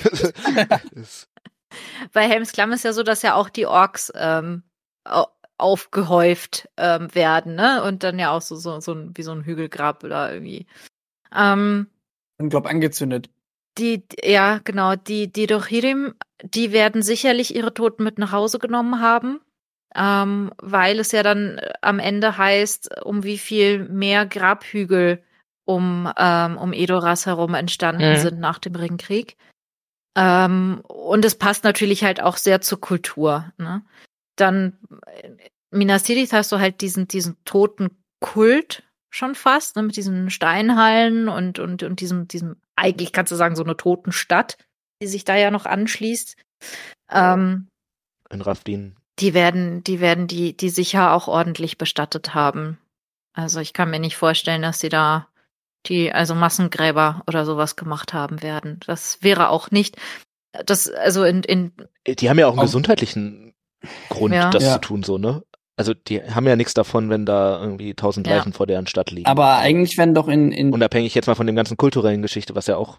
ja, ist gut. Entschuldigung, Max. Äh, in. Minas Tirith werden doch nur die Könige in diesen Häusern begraben und die Statthalter. ja, aber es lässt ja schon drauf schließen, ähm, wenn du halt Häuser der Toten hast, für wen auch immer, dass halt das Bestatten an sich schon so vorgeht, dass, oder vorherrscht, dass du das halt insgesamt machst, dass du halt nicht Hügelgräber baust zum Beispiel, um das mal so in, in, in, in ähm, Hm. Vergleich zu bringen. Also dass, dass du halt schon so eine, so eine, ja, ich sag mal, Steinbestattung als Mhm. Kultur hast. Wie opulent du das jetzt machst, ist ja auch bei uns, ähm, egal über welchen Friedhof du gehst, ähm, egal welche, welcher Religion, ist ja auch ganz unterschiedlich, wie die Beisetzungsform ist. Wie groß, wie klein, natürlich Friedhofsordnung, bla bla bla, darf man auch nicht alles. Aber gerade halt äh, zum Beispiel halt auf, weiß ich, äh, ich bin in Portugal aufgewachsen, auf katholischen, portugiesischen katholischen Friedhöfen, da hast du auch so, ja, so Gruften, ne, so, so, so, so, ja, die sehen aus wie Steinhäuser mitten auf dem Friedhof dann. Das ist halt ein Familiengrab, gibt's hier in Deutschland ja auch, wo du dann halt schon anders beigesetzt bist als jetzt in, in, in so einem ähm, Erdgrab mit Stein, so ganz klassisch, wie man so sich als erstes vielleicht vorstellt. Und ich kann mir sehr gut vorstellen, dass das in Minas Tirith halt auch so gehandhabt wird, dass halt die, die Könige, äh, die, die Truchsesse, also die, die äh, großen Leute, die etwas zu sagen haben, ähm, schon nochmal opulenter bei, opulenter äh, beigesetzt werden. Aber ich denke schon, dass die Menschen von Minas Tirith insgesamt da schon Bestattungsriten haben werden und, und das so in der Kultur wird ja nicht für die einen so und für die anderen komplett anders sein. Das kann ich mir fast nicht vorstellen. Ich spoilere mhm. euch mal. Ich habe noch ja. drei Fragen, die werden vermutlich nicht mehr so viel Zeit mhm. in Anspruch nehmen. Und äh, Aber bis, bis warum, sagte er, die Folge ging noch drei, drei Stunden. das habe ich vielleicht irgendwann schon mal gesagt oder so mhm. ähnlich, aber ich habe äh, keine keine Fragenanzahl genannt und uns kann ja auch immer mhm. noch was mhm. einfallen. Also fühlt euch ganz frei. So, das erste, ähm, ja, Deus ex machina, äh, der Einsatz der Toten. Ist das nicht eigentlich unfair? Also ich glaube unfair in dem Sinne, dass Sauron nicht das hätte wissen können, nicht. Also der hätte wissen können, dass es die gibt. Der hätte wissen können, dass die zu gegebener Zeit aufs Spielbrett kommen. Und gegebene Zeit war halt da, wo es halt benötigt wurde. Und das, also er hätte damit rechnen können. Es ist natürlich unfair in dem Sinne, dass ja, dass die eigentlich ja gar nicht da sind, sondern halt eigentlich im Pelagir so, ne? Also der Film Sauron, an dessen Stelle käme ich mir schon verarscht vor. Wenn ich das Buch gelesen habe, würde ich sagen, was soll das hier? Was machen die hier? Aber äh, an sich, ja, weiß ich nicht. Also er macht ja auch was mit Geistern so, dann dürfen die Guten das, glaube ich, auch. Also ich wollte gerade sagen, hätte Sauron ja. die denn liegen lassen, wenn er sie hätte benutzen können? Ja, eben. Was, also, was ist denn in einem Krieg überhaupt Gibt's fair? Berechtigte Frage. ja, also wir halten fest, äh, viele Geister, wenig Toastbrot. äh, ja, als nächstes der Ausfall aus Minas Tirith. War das wirklich eine gute Idee? Du meinst den Ausfall also, von Gondor? Den Ausfall von Gondor, halt ja. mitmachen. Also jetzt vor allem, vor, vor allem, vor allem im Film, dass sie nochmal ausreiten, um da. Ach, den meinst du, den Faramir macht? Ich dachte, darum ging es. Nee, ich, also. Also ich dachte, es ging um Oder, den Ausfall von Imrahil ja. und so weiter, als die Schlacht schon läuft, dass die dann. Ja, ja wir können auch gerne beide machen, stimmt. Also den ersten können wir ganz einfach machen, das war keine gute Idee. Ich glaube, da sind wir uns einig. Das war eine Quatschidee, so eine Stadt mit Pferden anzugreifen. Auf, ja. Also na, egal. Der andere ähm, macht, glaube ich.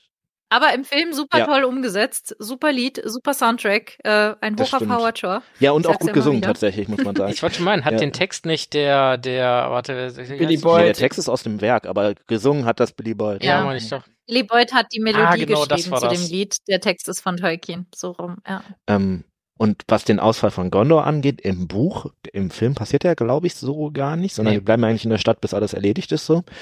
Ähm, Finde ich das schon sinnvoll, weil wir sprechen da ja eigentlich über eine Schlacht, die auch zu dem Zeitpunkt, wo Aragorn kommt, nicht entschieden ist, sondern wo es so ist, dann muss halt jetzt die Schlacht sein und die gewinnen die Guten dann so, okay. Aber dann mach, bringst du natürlich schon alles da rein, was du, was du hast, so, weil du. Es ist, äh, es ist sehr wirkmächtig in die ja. Dynamik rein, ne? Ja, Genau, also es geht in die Dynamik rein so und das ist dann so dieses, okay, jetzt kommen hier die Schiffe und es kommen Leute darunter und jetzt geht's hier mal los und dann kommen natürlich auch die Leute aus der Stadt und du musst ja dann auch gucken, dass du deine Impulse sozusagen setzt und das machen die halt da. Insofern finde ich das schon, was das angeht, eine gute Idee.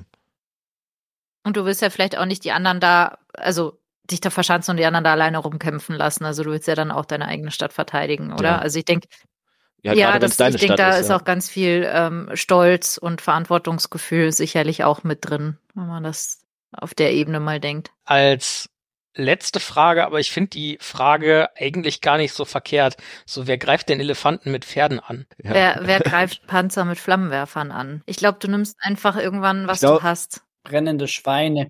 Also, was hätten die Rohirrim machen sollen? Sich auch Elefanten besorgen? Wartet halt mal kurz, wir sind gleich wieder da. ich habe da hinten einen Zoo Um, um da nochmal auf die Korsaren, ich, ich, weiß gar nicht, auf die Korsaren-Folge zurückzukommen, ob die, äh, ob man nicht Olifanten auch mit dem Schiff transportieren kann. Die hätten sich ja Also mit den Schiffen aus mhm. ähm, der Serie Power auf ja. jeden Fall. Das war auch ja. ein Gedanke. Die wären auch viel schneller ja. da gewesen. Also ja, die hätten auch bestimmt noch einen total kreativen Dialog am Start gehabt. weißt du, warum das Schiff nach unten guckt? Wegen des Elefantens halt. Hätten wir das auch geklärt. Oh Gott. Aber ich muss, wir Oh hatten, Gott. äh, Bernd hat bei uns irgendwas im Ringcast auch, wo wir das mit den Elefanten hatten, hat er irgendwas mit persischer, weiß nicht, war es irgendwas mit persisch, ich weiß nicht, irgendwas hat er da gelabert mit irgendwelchen ähm, Kampftaktiken und was gar nicht so dumm sei, die so anzugreifen. Irgendwie was, irgendwas war da so, aber ich kann es leider nicht mehr reproduzieren, das ist schon ein bisschen her. Weißt du noch, wie rum das gemeint war? Also es war gar nicht so dumm von den Rohirrim die Elefanten Ja, ich anzugreifen glaub. oder andersrum? Dass es gar nicht so dumm war, ähm, von den Rohirrim die- so die Elefanten anzugreifen. Irgendwas hatten wir da. Irgendwas haben wir darüber diskutiert gehabt. Und ich glaube, dann sind wir auch irgendwie auf brennende Schweine gekommen. Oh je. Ja. Um, um, um in der in der Geschichte irgendwie noch mal noch weiter zurückzugehen, wenn wir irgendwie äh, Richtung Karthago, Punischer Krieg und so weiter gehen, dann sind da ja auch Elefanten im Einsatz, auch äh, sehr effektiv und halt auch ähm, machen halt auch einen sehr sehr großen Eindruck, kann man das sagen? Also dass das das halt natürlich Ja. auch erstmal so vielleicht schon dieses oh mein Gott, was, was ist das für ein Monster? Oder äh, um es mit Boromirs Worten zu sagen, was ist das für eine neue Teufelei? Also das ist sicherlich halt auch Mhm. so ein Punkt, der ähm, total demotiviert und ängstigt und, und demoralisiert auch. Und ich kann mir sehr gut vorstellen, dass das mal als ja, Fortbewegungsmittel abgesehen natürlich auch eine taktische Sache ist. Erstens macht so ein Olifant sehr viel platt in sehr kurzer Zeit oder mit sehr wenig äh, ähm, Schritten. Äh, zum anderen sitzt du selber sehr weit oben, bist also relativ gut geschützt eigentlich. Ähm, Und du siehst das auf dem du ganzen siehst es auf Schlachtfeld. dem ganzen ne? Schlachtfeld, du weißt Also, sofort, äh, was Sache ist. Du machst sehr viel Angst, also sorgst für sehr viel Angst. Ähm, und solltest du deine eigene Einheit verlieren, äh, siehst du auf jeden Fall meilenweit entfernt, wo du hin musst. Ja, das stimmt. ja. Wenn dann noch ein Stacheldraht zwischen die Gut. vorderen Hauer machst, dass du dann wie oh so ein, ja. Das, äh, das wie so ein Balkenmeer kannst du dann durch, gehst du dann durch die Menschen durch. ja. Manchmal geht der Peter Jackson mit dem Peter Jackson Ja. durch. Das ist äh, Ja. ähm, gut. Habt ihr noch Fragen oder Anmerkungen? Etwas, was ihr unbedingt loswerden wollt zum Thema? Nein. Nein. Ich könnte schwören, dass ich da ganz latent im Subtext ein Ja gehört habe. Also ein bisschen, Aber- also ich hätte ich hätte noch fast was, aber ich sag, das würde vielleicht jetzt noch vielleicht was aufmachen. Mach bitte. Äh, ich habe nur, wir hatten vorher noch überlegt bezüglich historisch von der Schlacht hatten wir, haben wir jetzt gar nicht, sind wir gar nicht auf die, ähm, also früher, ich, wann war, ich weiß nicht, 1600 irgendwas war doch diese Belagerung von Wien und das Mhm. kam doch auch, dass sich Tolkien daran auch inspiriert hat, habe ich mal Kann, kann gelesen. gut sein, ja. Also ich meine, Tolkien war sehr belesen. Ähm, wir werden niemals rausfinden, weil wir ihn auch einfach nicht mehr fragen können, wo er jetzt überall seine ganzen ähm, Ideen her hat und seine Anlehnungen. Aber ähm, vieles davon passiert er vielleicht auch gar nicht bewusst. Ich weiß gar nicht, wie oft wir heute jetzt in der Sendung schon unterschiedlichsten Arten gesagt haben, ich glaube, ich, glaub, ich habe da mal was gelesen oder ich habe da mal was gehört oder irgendwo war doch mal was. Ähm, man nimmt ja so viel auf in einem Leben und weiß dann manchmal gar nicht mehr, wo man es her hat oder ähm, wo da was klingelt oder woher. Ähm, und also insofern, da gibt's ja Untersuchungen noch und nöcher, auch welches, auf welchem Volk beruht Gondor. Ist das jetzt wirklich irgendwie was äh, Byzantinisches oder mit dem Totenkult doch eher Richtung Ägypten? Also das, äh, das, das, geht ja teilweise meilenweit auseinander. Ne? Und dann hast du vielleicht von allem ein bisschen was. Ich denke, so ist Tolkien vorgegangen. Mhm. Das ist schon so die Crème de la Crème, glaube ich, was er da zusammengeschustert hat, wenn man so will. Aber halt dann in einem fantastischen Kontext irgendwie komplett neu interpretiert. Ja, das ist der Vorteil, wenn du halt so Fantasy schreibst. Du kannst halt einfach die Sachen nehmen, die du cool findest Yep. und zusammenmeschen. Das Ja. ist schon richtig, ja. Der Herr der Ringe, ein kreatives Mhm. Mashup von Eine, J.R. eine Tolkien. kreative Creme de la Creme. Damit dann wäre das bei mir irgendwie eine Mischung aus Herr der Ringe, Witcher und Harry Potter. Das wäre dann irgendwas. Könnte man, wie könnte man das unter einen Hut? ähm, da fällt mir bestimmt Boah, was die ein. Rot- Das das klingt nach einem wirklich anstrengenden Konzept. Also, Die Rohirrim eigentlich als Zentauren mit Zauberstäben. Wir könnten einen Podcast darüber eröffnen und dann äh, philosophieren. Ja, ich meine, wenn wir jetzt hier schon drei Stunden machen, dann sind das wahrscheinlich eher zehn, aber das ist ja auch Ja, nicht so jede Folge eine Idee vielleicht und das dann drei, vier Stunden. Kann ich mir das Neues, schon vorstellen. neues Podcast-Konzept. Genau. Lass das bloß nicht den Tobias hören, der macht das sofort. Ich bin dabei. oh, Naja, der Moment. Also ob der jetzt zehn oder 30 Podcasts Oh, be- so macht, hör das mir ist ähm, um mal subtil vom Thema abzulenken, wir haben noch gar nicht so richtig über Pippin gesprochen. Wir haben ihn jetzt gerade mal kurz erwähnt wegen Lied und äh, aber eher Billy Boyd. Ich finde, dass Pippin sehr wichtig ist in dieser Schlacht, weil er sozusagen den ein bisschen auch so den Leser verkörpert. Er guckt von von außen oder von oben auf diese Schlacht. Er ist da nicht wirklich anfangs ein Teil davon. Möchte das auch irgendwie gar nicht, hat, hat Angst oder ne, hält sich da halt zurück, weil er auch gar nicht weiß, was, was soll ich denn da jetzt irgendwie als kleiner Hobbit schon ausrichten können.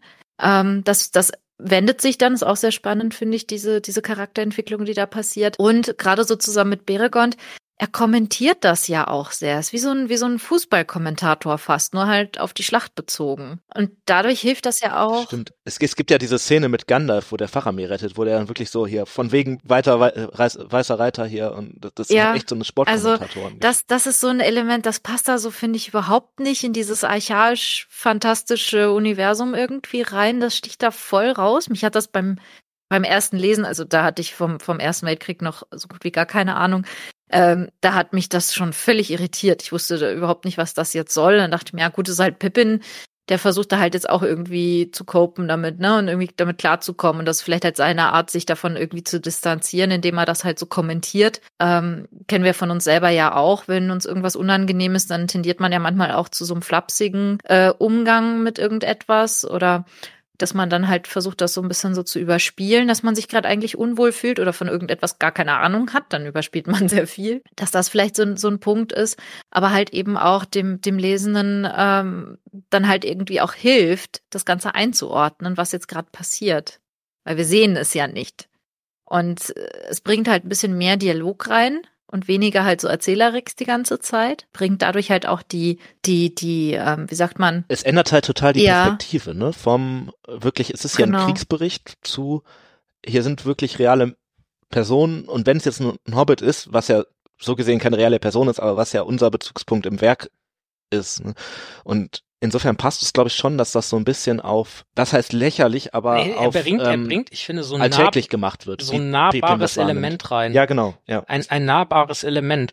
Ähm, weil was ich bei Pippin sowohl im Buch wie im Film einfach finde, ähm, es ist, als ob da jemand in eine Geschichte reingerutscht und teleportiert ist, die er sich so überhaupt nicht vorstellen, Mhm. überhaupt nicht erfassen kann. Man hat bei Ja. jedem, und das sieht man gerade auch im Zusammenspiel äh, zwischen ihm und Gandalf oder auch Mary, ähm, einen Haufen Leute, die eine grobe Ahnung bis sehr viel Ahnung haben und merken, das ist hier alles ernst und das ist eigentlich ein riesiger Shit, der Mhm. hier abgeht. Ähm, Gerade Pippin hat Und- voll um sich, ne? Gandalf, Denethor.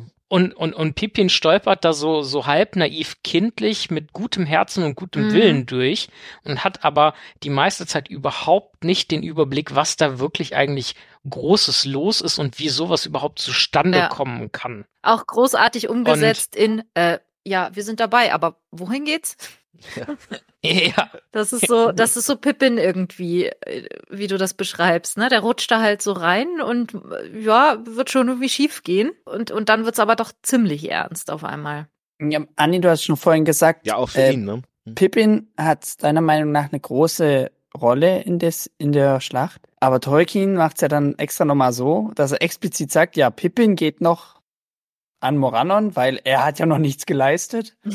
weil Mary hat ja schon was geleistet. Ja, also große Rolle ist, ist, ist übertrieben. Ich finde halt, er, aber er geht halt schon vom, vom reinen Betrachter weg. Allein, dass er halt eben hier mit Faramir ähm, dafür sorgt auch, ne, dass da, dass da was passiert, dass er Gandalf sucht und, und äh, sich da halt bemüht und nicht einfach nur steht, daneben steht und sagt, ja, dann ist das halt jetzt so, dann kommentiere ich das aber wenigstens noch und gut ist. Vielleicht wäre eher entscheidende Rolle, aber es ist jetzt ja nicht so, dass er selber ins Kriegsgeschehen eingreift wie Mary, ne, der halt dann wirklich einen, einen Dolch in die Hand nimmt oder so. Aber es ist halt, es, es geht halt schon, er wächst da schon halt auch irgendwie über sich und seine Angst hinaus in dieser ganzen Situation. Das Total, sowieso, gerade ja. vor Morannon dann später, ne? Also au- auch in Minas Tirith sicherlich, Mhm. aber auch über die gesamte Geschichte gesehen. So. Ich glaube, das ist doch schon beabsichtigt, dass er dann im Auenland später eigentlich die entscheidende Person wird Mhm. für die gesamte Befreiungsgeschichte so. Aber da machen wir mal Ich, ich wollte schon mal, also, also die Ja, Hobbits das, stehen bei äh, uns noch als äh, äh, jeweils mit Folge bedacht auf der Ja. To-Make-Liste. Ähm, was ich bei Pippin da einfach auch nochmal sehr schön umgesetzt kriege, ist einfach, er ist ein Hobbit.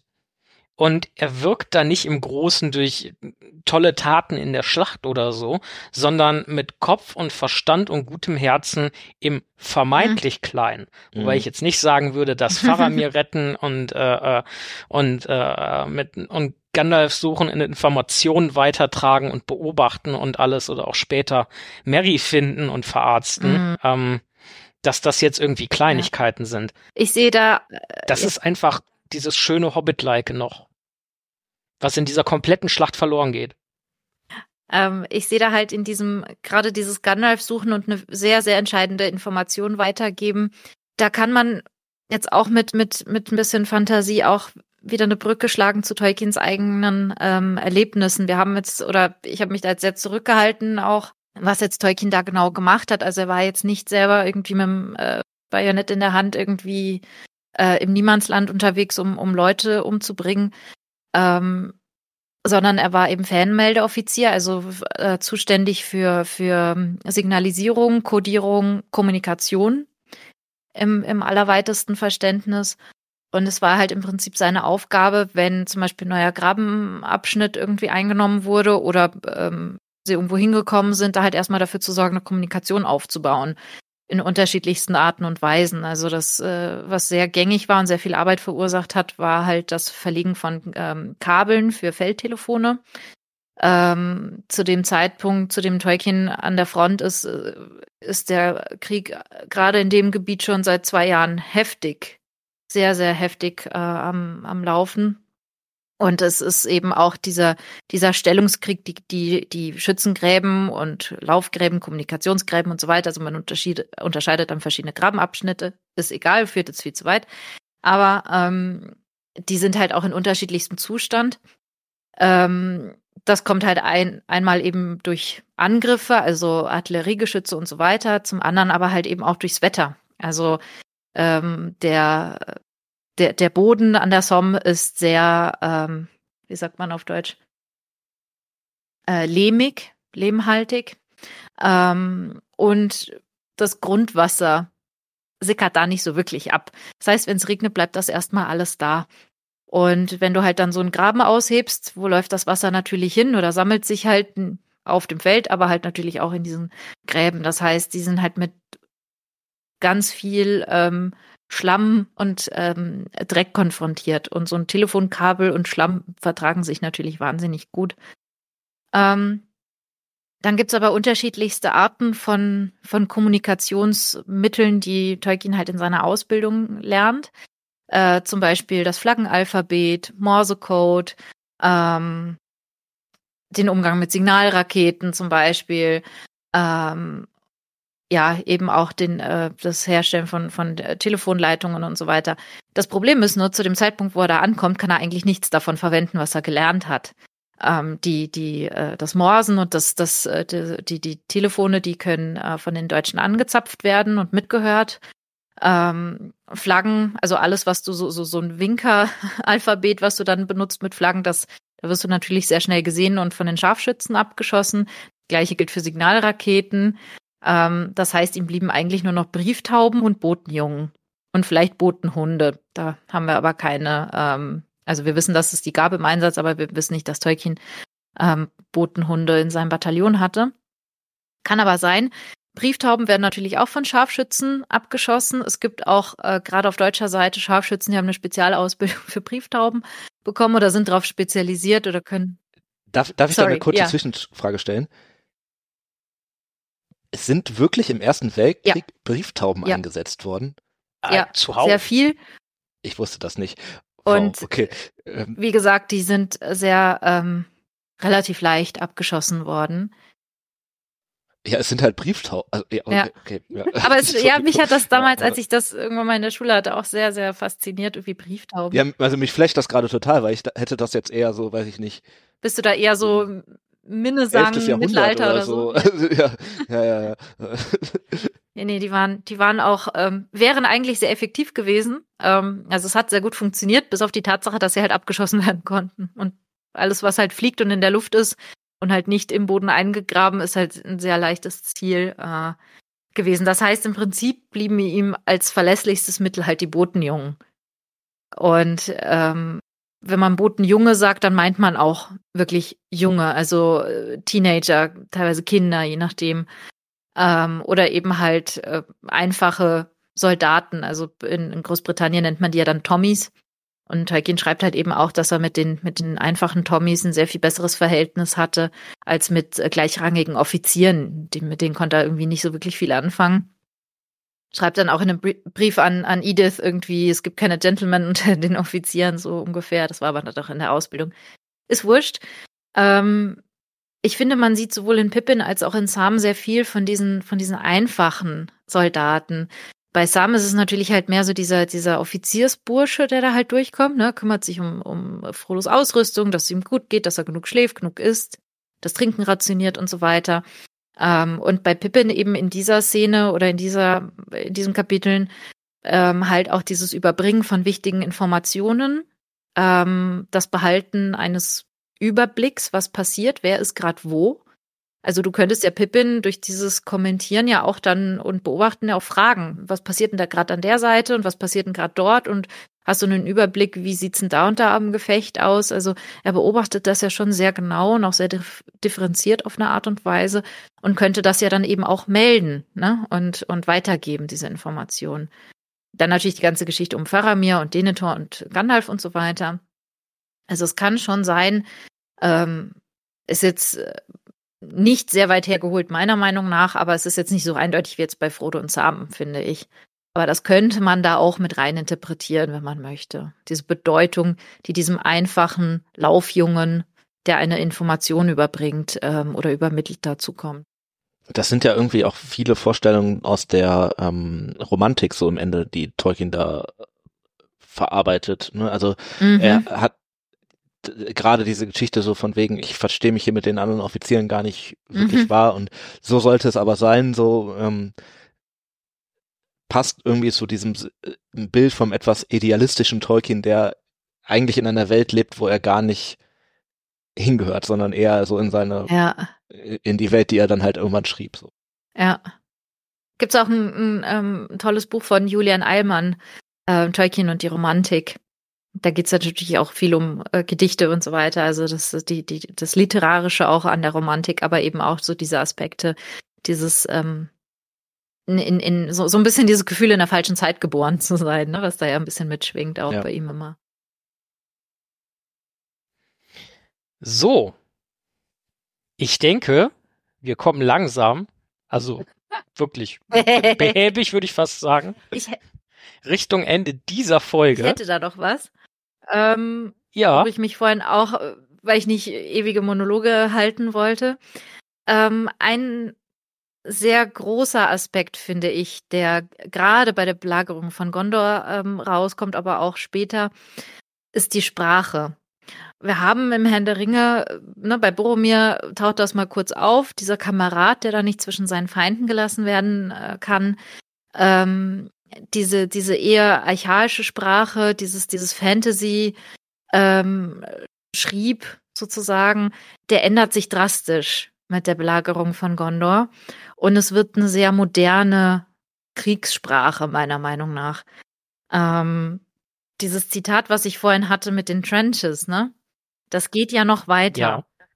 Ähm, ich habe es hier, wie gesagt, gerade auf, auf Englisch äh, vorliegen und dadurch, dass wir ja erstmal vom Original ausgehen möchten, wenn es um Sprache geht, mache ich hier einfach mal weiter. Ähm, da steht dann nämlich noch, and as each length of trench was completed, they could see great wains approaching, and soon yet more companies of the enemy were swiftly setting up, each behind the cover of a trench, great engines for the casting of missiles. Da sind jetzt schon so viele Worte gefallen, die da eigentlich so in diese Sprache überhaupt nicht reinpassen. Von dem Trench mal ganz abgesehen, haben sie halt eben Maschinen dabei, also Belagerungstürme ähm, mhm. und, und Wurfgeschosse, Katapulte, bla bla bla. Ähm, dann haben sie aber eben auch Missiles. Das kannst du jetzt mit Wurfgeschoss übersetzen, aber eben auch mit Rakete. Also heute, wenn wir Missile ja. lesen, und ich weiß nicht, wie es in den 50ern dann ist, ne, Kalter Krieg. Ähm, dann das Wort Engine, das da irgendwie auch wie so ein Fremdkörper drin steht. Ähm, kann man halt übersetzen mit Maschine, mit Motor, Triebwerk. Also das sind lauter so Worte, die da so überhaupt nichts zu suchen haben eigentlich. Und äh, ich finde halt, dass in diesem Kapitel aus diesem, zwar mit, das hatte ich vorhin ja schon mal so angedeutet, dass die, die, die, ähm, die, das, das Kriegsgerüst sozusagen, was sie dabei haben, Belagerungstürme, Wurfgeschosse und so weiter, dass das halt eigentlich schon so antik bis mittelalterlich ist. Aber eben die Kriegsführung und hier eben auch die Sprache, da kommt dann irgendwie so ein technisierter, moderner Krieg dann auf einmal irgendwie dabei heraus. Und gerade ja auch Saruman, der die Orks ja auch so, ja, so als, als, als Kriegsmaschinen vor allem dann die Urukai, die ja dann mhm. auch dem, dem Sonnenlicht standhalten können, so, so, so züchtet. Ähm, Pippin ist dann auch nochmal so ein, so ein Punkt, der sagt dann, The Lord has given me leave. Also er wird im Prinzip von der Front beurlaubt. Ne, given me leave heißt, ich bin beurlaubt. Mhm. Ähm, dann kommt es zu einem großen Sturmangriff, einem Great Assault. Ähm, es ist immer wieder von Companies, also von Kompanien äh, die Rede, kannst auch mit Bataillonen natürlich dann irgendwie gleichsetzen. Ähm, ist dann militärisch gesehen nochmal was anderes, aber ist ja, also da, da, da sind so viele so Worte drin oder so Formulierungen. Und ich habe dann vorhin mal ins, ins, äh, in die deutsche Übersetzung geguckt. Ich habe jetzt hier Kriege vorliegen. Ich weiß gerade nicht, ob es bei Karu anders ist. Ich gucke ja meistens mal nur ins, ins Original. Ähm, und gerade bei einer Masterarbeit darfst du natürlich nicht mit einer Übersetzung arbeiten, wenn du über die Sprache sprichst. Ähm, aber hier heißt dann zum Beispiel, ähm, ist dann, ne, hier Pippin sucht Gandalf und hat ihn dann irgendwie gerade gefunden. Seit Mitternacht lief der große Sturmangriff, Trommeln wirbelten, von Norden und Süden rückte eine Kompanie der Feinde nach der anderen gegen die Mauern an. Und äh, dann werden da die Mumakil beschrieben, die Trommeln wirbelten lauter. Ähm, dann hast du da halt irgendwie so, so diese, diese Fackeln, dieses Feuer wieder irgendwie als Element drin, Grond kommt an, das Tor wird durchbrochen, das ist dann wieder eher nicht mehr so modern, so dieses, dieses, äh, dieser Rambock. Aber die, die, die, die Sprache, die Bezeichnung, auch teilweise die Art, wie miteinander gesprochen wird, es wird eine sehr knappe, ne, so Befehlssprache. Ähm, und dazu dann halt noch dieses äh, Kreischen, Bersten von Minen, das, das, das Kreischen der, der, der Nazgul, das damit reinkommt, dieser ganze psychologische, ähm, diese psychologische Kriegsführung, die da noch mit reinkommt, da bin ich persönlich mit dem Augen, aus denen ich halt da drauf gucke, lange nicht mehr bei einem Fantasy-Epos oder bei einer ähm, Schlacht halt irgendwie, die mit Schwert gegen Schwert gekämpft wird, sondern da kommt dieses moderne, technisierte halt irgendwie so rein, finde ich. Und dazu passt ja auch total, ja. das, das hast du, es ist mittlerweile, glaube ich, anderthalb Stunden her oder so, aber du hast irgendwann mal gesagt, eben, ähm, es ist nicht mhm. leise, sondern äh, gerade dieser moderne Krieg, ja. der ist ja laut. Also da passiert ja dauernd was und dazu passt ja dieser, also äh, dass da die Trommeln mhm. dauernd erwähnt werden, dass der Sturmangriff nicht endet, dass es immer weitergeht, so, das ist ja ähm, total Alleine, alleine Punkt das dazu. beschreibt ja schon Maschinerie. Ja. Ja, genau, das ist ja Maschinerie so. Es ist wirklich ein, ein Takt, der da durchläuft, ne? Und äh, wenn halt die erste Kompanie Orks an der Mauer zerschellt ist, dann Kommt wird halt die nächste. nächste geschickt und dann, ne, das ist ja eine sehr technische Sprache, die da auch benutzt wird. Die sich dann danach auch wieder ändert. Also er kommt dann schon auch wieder zurück ähm, in diese, in diese Fantasy-Sprache, ähm, wo es ja dann irgendwie Foe statt äh, Enemy heißt oder so. Aber hier heißt es dann eben eher Enemy als dieses eher, ich sag mal, hm älte, altertümlichere Wort. Ähm, und das, das fällt auf. Und für jemand, der so auf Sprache und auf, auf Sprachgeschichte, Sprachentwicklung spezialisiert ist wie Tolkien, muss man sich natürlich schon fragen, inwiefern ist das beabsichtigt oder unbeabsichtigt passierend. Ähm, er selber streitet das ja alles irgendwie immer vehement ab, ähm, weil er sich halt einfach. Was ja dafür spricht, dass das eigentlich nicht beabsichtigt war, ne? Ja. Ja. Sondern es ist eher so un unbewusst etwas. Also es ist aber auf jeden Fall nicht zufällig. Ich glaube, da sind wir uns Mhm. einig. So, es ist, eh- also wenn es nicht beabsichtigt ist, ist es auf jeden Fall Mhm. geprägt. Ja, das, Ja, also- ja. Ich, also auch, äh, das hätte ich jetzt auch vielleicht vorher sogar schon gesagt, aber gerade nach der Folge, die wir jetzt gerade hier gemacht haben, kann ich mir nicht, also das, das hätte ich mir sowieso nicht vorstellen können, aber dass diese gesamte Schlachtbeschreibung unbeeinflusst von persönlichen Ereign- äh, Erlebnissen Ja, ist, das, das, das, das, das, also das kann mir jemand erzählen, das glaube ich Ja. dem aber nicht. das also ist so grenzhart äh, unwahrscheinlich. Also äh, Tolkien ist da, das war in meiner Masterarbeit so echt so die Krux. Er widerspricht sich ja immer mal wieder selber. Und das ist ja nur natürlich, Mhm. ich meine, vor allem wenn man sich den Zeitraum anguckt, über den wir hier sprechen, irgendwie ähm, eine ne Zeitspanne irgendwie von, von mehreren Jahren oder Jahrzehnten, über die sich dann halt verschiedene Interviews, Briefe, ähm, sonstiges halt irgendwie erstreckt. Ähm, gegen Allegorien und vor allem so plumpe Allegorien, ja, die Orks sind halt die Deutschen, hat er sich ja Zeit seines Lebens ganz, ganz vehement ähm, gewährt. Gerade auch dieses, dieses Anti-German, was er dann halt mal erwähnt, dass er nie solche ähm, Gefühle hatte oder dass das nie so beabsichtigt hatte, spricht natürlich auch für ihn. Ähm, Gibt es ja noch ein paar Aspekte, die, die da mit rein, die da mit reinkommen.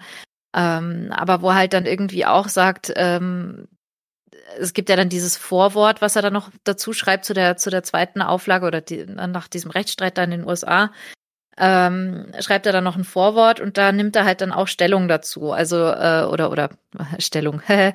ähm, ja, also bezieht sich dann halt auf diese ganzen äh, allegorischen Vorwürfe oder Interpretationen und wehrt sich dagegen und schreibt dann halt sowas wie, ja, wenn ihr euch schon einen Krieg anguckt, dann guckt doch auf den Krieg, den ich auch selber miterleben musste ähm, Mhm. als junger Soldat. Und das ist ja auch schon so, ihr guckt gerade auf den falschen Krieg, so wirkt das auf mich, ne? Ja, Ähm, also ich glaube, da hat er auch auf jeden Fall insofern recht, dass ähm, sein Punkt ja total valide ist, so von wegen, ich habe den ersten mitgemacht, nicht den zweiten. Wahrscheinlich, das sage ich jetzt nur so als auch wieder, ich war eben schon bei Küchenpsychologie, ähm, wenn er sagt, das hat mich nicht geprägt, ähm, ist das für manche Sachen wahrscheinlich auch, also man möchte ja nicht immer sich auch so eingestehen, was einen irgendwie so mitnimmt. Mhm. Sachen, die unterbewusst laufen, bekommt, also äh, ich sag auch bei manchen Man- Sachen, das be betrifft mich nicht, obwohl es mich doch betrifft. Ne?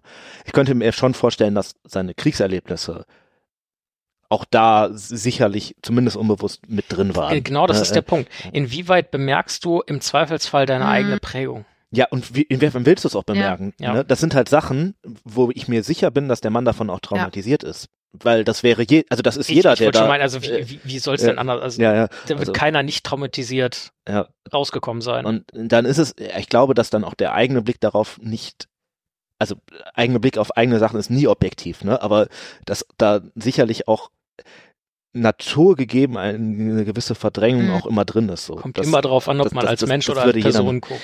Ja, über Hemden sprechen wir später. Ja, ja, aber also wa- was ja, was ja Tolkien ganz, ganz grundsätzlich von von anderen ähm, literarisch arbeitenden Kriegsteilnehmern ähm, unterscheidet. Ähm, ne, wir haben ja im Westen nichts Neues und so weiter. Also ähm, es ist dieses, dieses, wie sagt man, dieses desillusionierte und dieses hoffnungslose. Das findet sich in Tolkiens Werk zwar auch, das ist aber nicht das Hauptleitmotiv oder Leitthema, sondern es im Eher im Gegenteil, Gegenteil, es ne? geht Dann- darum, Ja, ja. dass du trotz allem, egal wie aussichtslos es aussieht, trotzdem die Hoffnung nicht verlierst. Das ist eigentlich so der Kern ähm, des, des Herrn der Ringe und eigentlich auch in anderen äh, Geschichten oder so in seinem Gesamtwerk. Aber gerade hier merkt man das halt sehr. Und wenn man den Herrn der Ringe als vielleicht das letzte literarische Werk des Ersten Weltkriegs ähm, ansieht, dann, dann sticht das halt natürlich voll raus. Nicht nur durch die Form, dass das halt eben in so eine Fantasy-Welt packt und, und äh, ganz anders irgendwie interpretiert, aber halt auch, dass es eben nicht so desillusioniert ist wie zum Beispiel Sieg Siegfried Sassoon oder so, ne?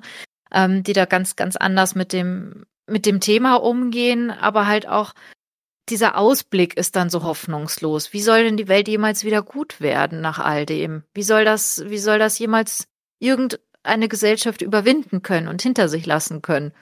Und genau darum geht's ja bei Tolkien, dass genau das passiert. Nicht für alle, sehen wir bei Frodo. Ähm, der, der kann das nicht äh, loslassen und, und ist nicht geheilt und ist nicht alles gut. Aber Sam zum Beispiel kriegt x Kinder, also und wird Bürgermeister, äh, nicht Bürgermeister, ja, also überhaupt die Hobbit. Doch, er, wird Bürgermeister ja, von Michelbecke, ne? Genau. Also äh, ähm, langer Tag, lange Folge. Ähm, also er baut sich da halt einfach auch ein schönes Leben auf und ist halt glücklich. Sicher wird er das nie vergessen, was er erlebt hat, aber er kann halt damit leben und er kann damit umgehen. Und das halt noch in sehr schöner Art und Weise. Und das gilt sicherlich für die anderen Hobbits halt, also Mary und Pippin halt auch. Und ähm, das, das sind halt so diese, diese hoffnungsvollen Ausblicke. Und ganz ehrlich, was, was hat denn, was hat denn äh, die, die, die Menschen äh, in Mittelerde tatsächlich gerettet oder was hat sie denn tatsächlich dazu gebracht, dass sie eben nicht alles verloren haben, dass sie eben die Hoffnung nicht aufgegeben haben, dass sie sich nicht ergeben haben, dieser Hoffnungslosigkeit, die da über sie hereinbricht, ne? Und das ist schon so ein, so ein, so ein Motiv bei Tolkien, dass er dafür spricht, dass er halt natürlich auch nicht unbeschadet aus diesem Krieg rausgekommen ist und gerade so in seinem Umfeld von diesen vier sehr engen TCBS-Freunden haben zwei überlebt. Er verliert zwei total enge Menschen, die auch dadurch, dass er weise ist und keine eigene Familie außer seinem Bruder hat, ähm, so wichtige Bezugspersonen für ihn werden und dann, dann sterben die einfach in so einem sinnlosen Krieg. Und dann muss dieser Mensch miterleben, wie die Welt in den nächsten Krieg reingeht und mit, mit, mit ähnlichen Kriegsteilnehmern auch noch, ne? Oder be beteiligten Seiten. Ich finde, das merkt man auch total daran, wie wenn man Tolkien mal darüber sprechen oder ja, also mhm. hört oder liest, wie er zum Beispiel über diesen gesamten Ringkrieg gedacht hat. Das ist ja eigentlich was, wo er immer gesagt hat, das ist nichts, was er schreiben wollte, sondern er, er wusste, er hat das, das Buch geschrieben und dann war dieser Krieg halt notwendig.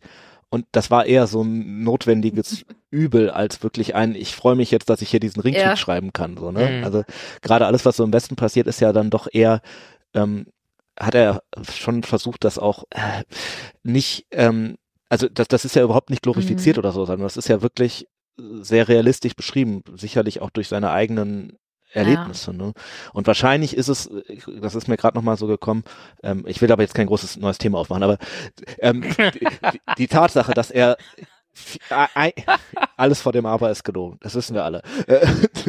ähm, die Tatsache, dass er zwei oder äh, so enge Freunde verloren hat, ist vielleicht auch ein Punkt, warum er, ähm, warum so wenig von den Gefährten beispielsweise mhm. sterben. Ne? Weil ja, das meinte ich vorhin, wir wissen, genau. Also wenn, wenn selbst Bill das Pony nicht sterben darf, ja. so, ne? dann, ja. das, das, ist halt. Der oder zehnte Gefährte. Du, du, du machst das nicht ja. mit. Ja, genau. Also dann ähm, bist du halt sentimental, wahrscheinlich auch mit deinen fiktiven ja. Figuren. So ähm, im Endeffekt könnte man natürlich objektiv sagen, ja, ist ja egal, was jetzt mit Legolas ist, so ne. Aber äh, für ihn war das halt wichtig. So. Das ja, und es sind ja nicht nur seine so, zwei engsten Freunde, also zwei von seinen drei engsten Freunden, so muss man es formulieren, sondern es sind ja auch unzählige Kommilitonen, Freunde, die vielleicht halt nicht so wie Brüder vielleicht sich anfühlen, aber trotzdem enge Freunde oder gute Freunde sind. Ähm, es sind Schulkameraden, also noch aus seiner Schulzeit. Ähm, die, die, die zu Hunderten und zu Tausenden da irgendwie umkommen und von denen halt viele noch nicht mal eine Grabstätte haben. Und äh, Rob Gilson und Geoffrey Smith, die eben fallen, äh, die haben eine, eine Grabstätte. Die haben einen Grabstein mit ihrem Namen und wir können davon ausgehen, dass ihre Überreste dort äh, beigesetzt sind. Aber ich hatte ja vorhin schon dieses Monument erwähnt äh, mit diesen unzähligen Namen, ähm, die eben, wo, wo nichts übrig geblieben ist von diesem Körper, was hätte beigesetzt werden können oder was hätte der Familie zurückgegeben werden können. Also wie tragisch und wie traumatisierend ist das denn, wenn von einem Menschen nichts übrig bleibt? Oder vielleicht schon, aber halt nicht mehr geborgen werden kann. Also ähm, ich will nicht wissen, wie viele, wie viele menschliche Überreste ähm, in, in diesem Grund und Boden sind. Also, um es mal sehr, sehr, sehr dramatisch zu formulieren. Es gibt diesen Satz eben, the soil soaked in blood. Also der, der, der Boden, mhm. der Grund, der das Blut aufgesogen hat. Und äh, das ist halt, äh, oder drenched in blood, glaube ich, ist, ist das Zitat. Aber das, das ist etwas, wenn, wenn, wenn du sowas miterleben musst, noch dazu mit Menschen, die du gut kennst, die du lange kennst, das können wir uns zum Glück nicht vorstellen. Und ich denke, dass diese auch dieses langlebige, dieses Streben nach Langlebigkeit, nach Unsterblichkeit, ähm, die Elben, die mit ihrem ganzen Wissen aus der Welt weggehen, wie so eine Generation, die halt verloren ist, sie nichts zur Gesellschaft beitragen kann.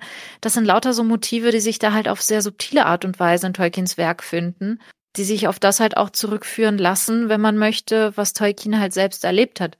Und das muss noch nicht mal so optisch verständlich äh, sein wie die Totensümpfe. Ich denke schon, dass man da sehr viel auch anhand der Werksgeschichte auch ablesen kann. Gerade das Kapitel bei den Totensümpfen ist ja so, Tolkien, der unverbesserliche Perfektionist, der ja jeden Satz irgendwie gefühlt fünfmal umgedreht hat und wir letztendlich das Silmarillion nicht zu seiner Lebzeit irgendwie veröffentlicht bekommen haben, weil er es einfach ja immer wieder dran hm. rumarbeitet und rumschraubt. Das, das Kapitel der Totensümpfe ist fast unverändert so veröffentlicht worden, wie er es mhm. geschrieben hat. Der hat da gar nicht mehr lange rumgedoktert und er hat das auch fast in einem Rutsch runtergeschrieben. Also er saß da nicht über Wochen und Monate und ich glaube teilweise halt auch, weil er gar nicht drüber nachdenken musste, was er da, wie er das beschreibt, sondern ich glaube, er musste einfach nur die Augen zumachen. Und ähm, so, so solche, also das, das wäre jetzt nochmal eine, eine, eine Folge für sich oder 50, aber da finden sich schon, da finden sich Wir schon laden viele dich noch mal Bezüge. ja. Aber um das um vielleicht zu einem den Übergang zu machen. Das wollte ich gerade machen. Ich wollte nur noch so ein, was heißt Schlusswort, aber du das Schöne noch mal ist was ja, sagen, aber. nee, ich wollte was philosophisch Ernsthaftisches sagen und dann sage ich was Klamaukisches. Das kommt danach. Ähm, nee, ähm, das Schöne ist ja, das, was Tolkien erlebt hat, das ist ja was, was er erleben musste, weil er da halt von seiner Zeit quasi reingespült wurde. Es wäre ja schön, wenn wir irgendwann eine Welt hätten, wo diese ganzen Sachen nicht mehr notwendig sind zu erleben. Das war alles, was ich sagen wollte. Und wo ist jetzt der Klamauk? Der kommt gleich. Ah, wunderbar. Ähm, ja, ich wollte eigentlich auf äh, an das an das Silmarillion und das ist ja zu Tolkiens Lebzeiten aufgrund von Änderungen und so weiter nicht mehr fertig geworden ist, äh, übergehen quasi zum Ende und äh, noch zu unserer letzten Kategorie. Äh, ein Zauberer kommt nie zu spät. Da handelt es sich ja in dem Fall, auf Ja, den ja wir anspielen, um jemanden, der seit 80 Jahren, also seit, seit 80 äh, Menschenleben auf der Erde wandelt und jetzt aber trotzdem keine Zeit mehr hat. Und soweit ich weiß, hat er kein 300, hätte ich einziges gesagt, Buch ähm. geschrieben. Gandalf? Ja, Hat der mal ein Buch geschrieben? nicht, dass ich wüsste, das meine ich ja. Unglaublich, unglaublich unproduktiver Charakter. ähm. Wer weiß, was der da alles Ähm. in seinen weiten äh, Manteltaschen mit sich rumträgt. Vielleicht schreibt er ja heimlich Tagebuch und keiner weiß es, weil es keiner. Aber also wenn er so Vielleicht- Schattenfell durch Mittelerde reitet, ist das mit dem Schreiben, glaube ich, auch. Also das kann auf jeden Fall keiner mehr lesen danach, egal.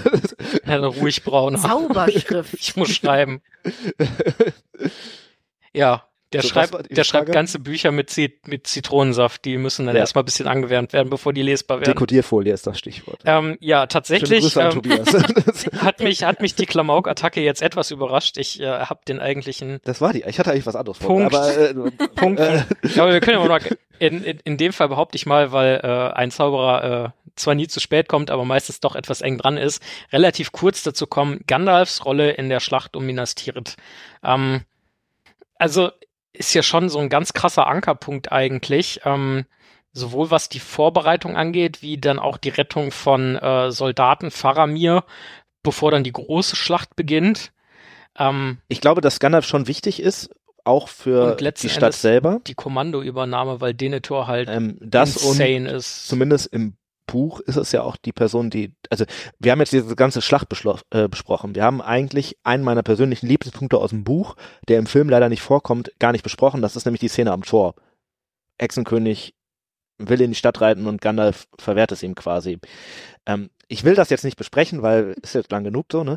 Aber äh, Gandalf ist schon einer der Gründe, warum die Stadt an. nicht so schnell Stunde. fällt und genug Zeit für alles da Ja. ist. So, ne? Das ist alles, was ich sagen wollte.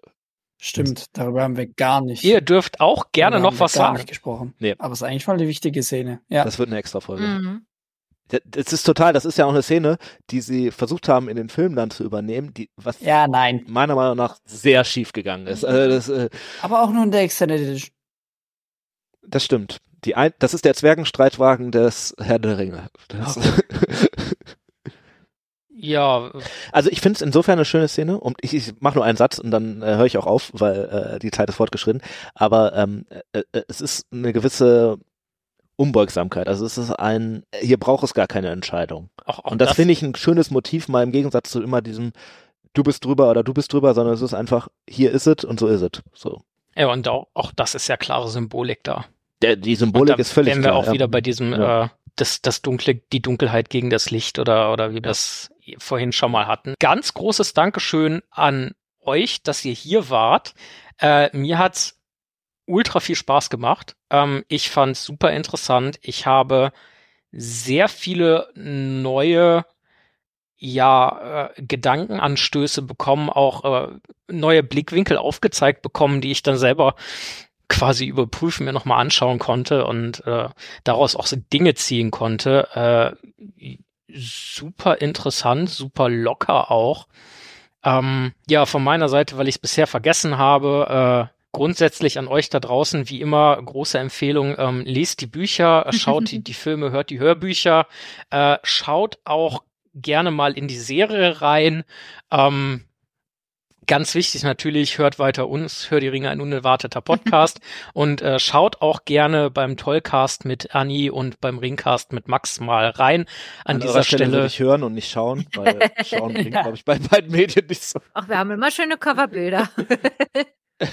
Okay, und ich übergebe hiermit jetzt quasi die Abmoderation an Tim, Ach, weil er ja unbedingt noch Klamauk veranstalten musste. Eigentlich wollte ich nur sagen, es wurde alles gesagt, aber nicht von mir, deswegen werde ich die letzten vier Stunden eigentlich nochmal zusammenfassen, aber das mache ich dann an der Stelle jetzt nicht. Ähm, ja, also voll cool, dass ihr da wart. Mir hat es großen Spaß gemacht, ehrlich gesagt. Ähm, ich, äh, das war eine der, glaube ich, längsten Folgen seit langem, aber auch, also von das wird uns ja manchmal ein bisschen vorgeworfen. Das habe ich jetzt auch ein bisschen konterkariert durch so meinen Klamauk-Einwurf hier so.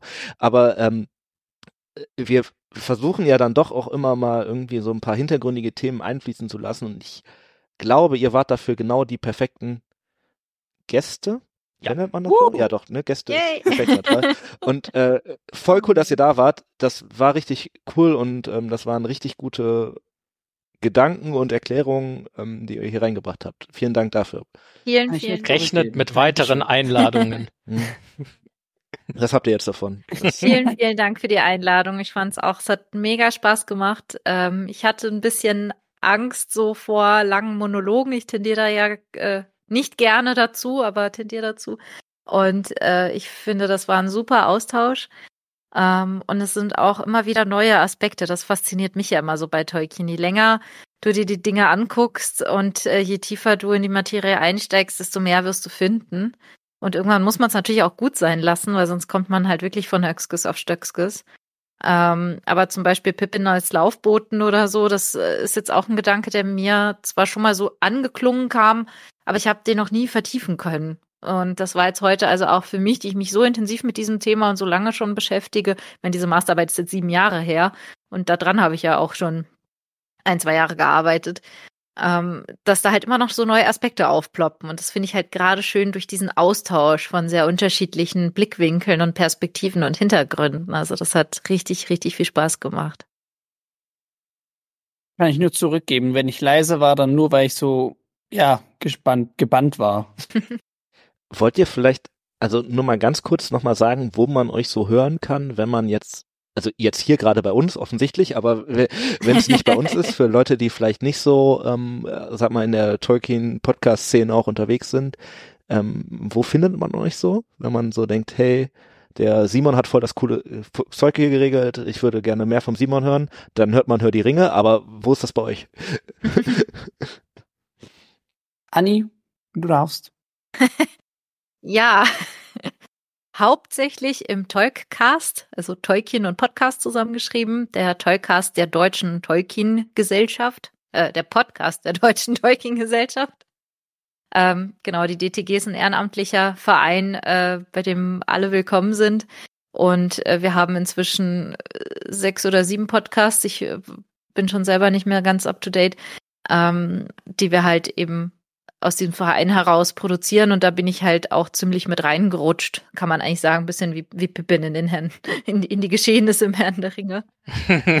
ähm, und dadurch bin ich eben nicht nur beim Toycast äh, mit dabei, sondern auch bei dem leider aktuell ruhenden, weil sehr zeitintensiven Podcast Tolkien in fünf Minuten, wo es zum Beispiel auch eine ähm, Folge über den Ersten Weltkrieg gibt, unter anderem.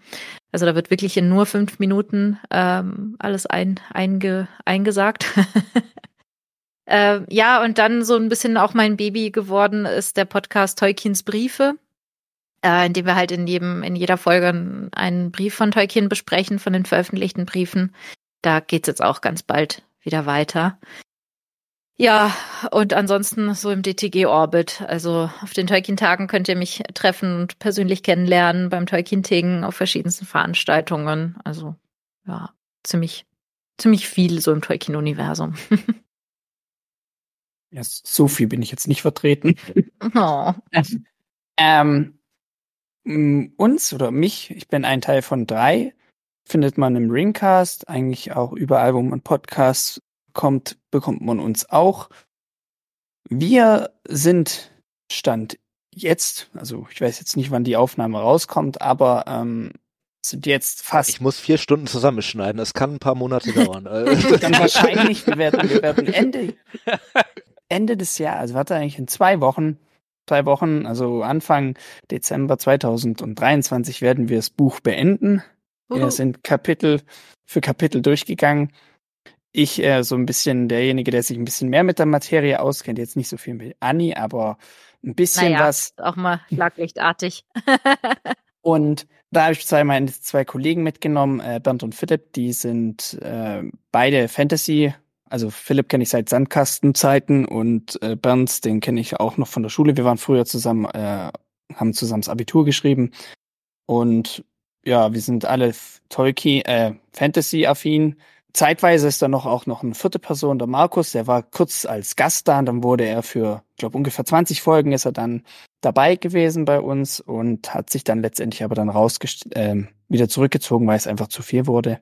Wir kommen immer äh, zweimal im Monat, also jedes Mal alle zwei Wochen dienstags kommen wir raus um 6 Uhr morgens. Dass man schön wäre, schön, wenn man dann zur Arbeit fährt, kann man dann Ringcast hören. ja, unsere Folgenlänge angedacht waren mal 45 Minuten, meistens sind immer eine Stunde 20 oder sowas. Das Problem kennt man, glaube ich, im Podcast-Business. Beim Podcast war das auch mal äh, die, die, die angedachte Länge, 45 Minuten. Darf auch mal kürzer sein. Mhm. Ja. Genau. Und dann, äh, äh, Wir machen auch 45 Minuten pro, pro Folge, ne? Schlacht um Minas Tirith geht easy. 45 Minuten das Locker. läuft. Ja, kommen ein, paar, kommen paar Leute, hauen sich. Törö, Törö, Reiterei, fertig. Ja, und dann bin ich Sorry, hin noch bei äh, Hör die Ringe zu hören. Ähm, da war ich jetzt schon ein paar Mal. Von uns gibt's da noch einen Ringcast of Power, da besprechen wir die Serie. Äh, Mikrofon-Sombreros, das sind dann von der Qualität auf von der Qualität her zwar nicht so gut wie die normalen, aber wir treffen uns da immer äh, es gibt bis jetzt zwei Folgen, es werden da bestimmt noch mehrere kommen und sitzen um ein Mikrofon herum und besprechen irgendwas. Meistens essen wir noch irgendwas. Irgendein das letzte Mal haben wir den alten Return of the King angeschaut, den ähm, Zeichentrickfilm, ah. und haben den besprochen. Eigentlich wollten wir noch den alten Hobbit, aber das war dann doch ein bisschen zu lang.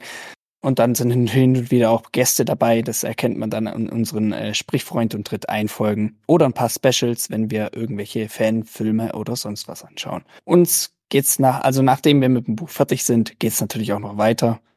Wir weiten uns wahrscheinlich in komplette Fantasy-Universum aus.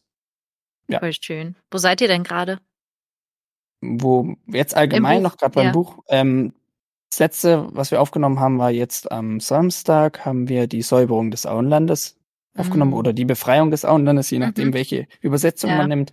Und jetzt eben danach noch die grauen Antworten, dann sind wir durch. Es ist eine Krass. Reise, die vor eineinhalb Jahren begonnen hat. Es gibt hat. noch Anhänge. Krass. Okay, seit zwei Jahren nehmen wir auf, aber wir haben erst seit eineinhalb Jahren aufgeladen. Ja, das ist auch schon dann. Ich wollte gerade sagen, anderthalb Jahre für den ganzen Herr der Ringe. Sportlich. Ähm, es gibt Podcasts, die haben länger gebraucht. Ja, wir waren am Anfang, am Anfang haben wir noch wöchentlich hochgeladen.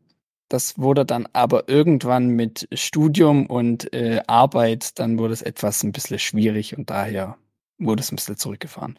Ja, und äh, ich werde auf jeden Fall wieder auf den Tolkien-Tagen 24 da sein. Sehr 23 cool. war ich ja schon da. Genau. Nice. Tolkien-Tag. Ich freue mich jetzt schon drauf. Oh ja, ich mich auch. Gut, und mit einem wohligen Gedanken an die Tolkien-Tage ähm, schließen wir diese Folge doch wirklich.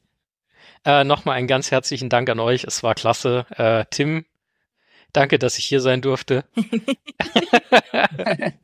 und äh, euch äh, laden wir sowieso nochmal ein und äh, ja, euch da draußen wenn die Ohren noch dran sind, dann äh, freuen wir uns, äh, wenn ihr uns auch beim nächsten Mal wieder hört, wenn es dann heißt, hör die Ringe. Ein unerwarteter Podcast. Macht es gut. Tschüss. Tschüss. Wie könnt ihr Hör die Ringe unterstützen? Liked sie auf Instagram, folgt ihnen auf Spotify oder abonniert sie beim Podcatcher eures Vertrauens. Auch über Bewertungen freuen sie sich immer. Am meisten unterstützt ihr Hör die Ringe, wenn ihr ein Steady-Abonnement abschließt. Dadurch können Sie Ihre Technik weiter aufrüsten, wie zum Beispiel neue Mikrofone kaufen. Dafür erhaltet ihr natürlich auch immer ein paar Goodies. Eine Hör die Ringe Produktion 2023.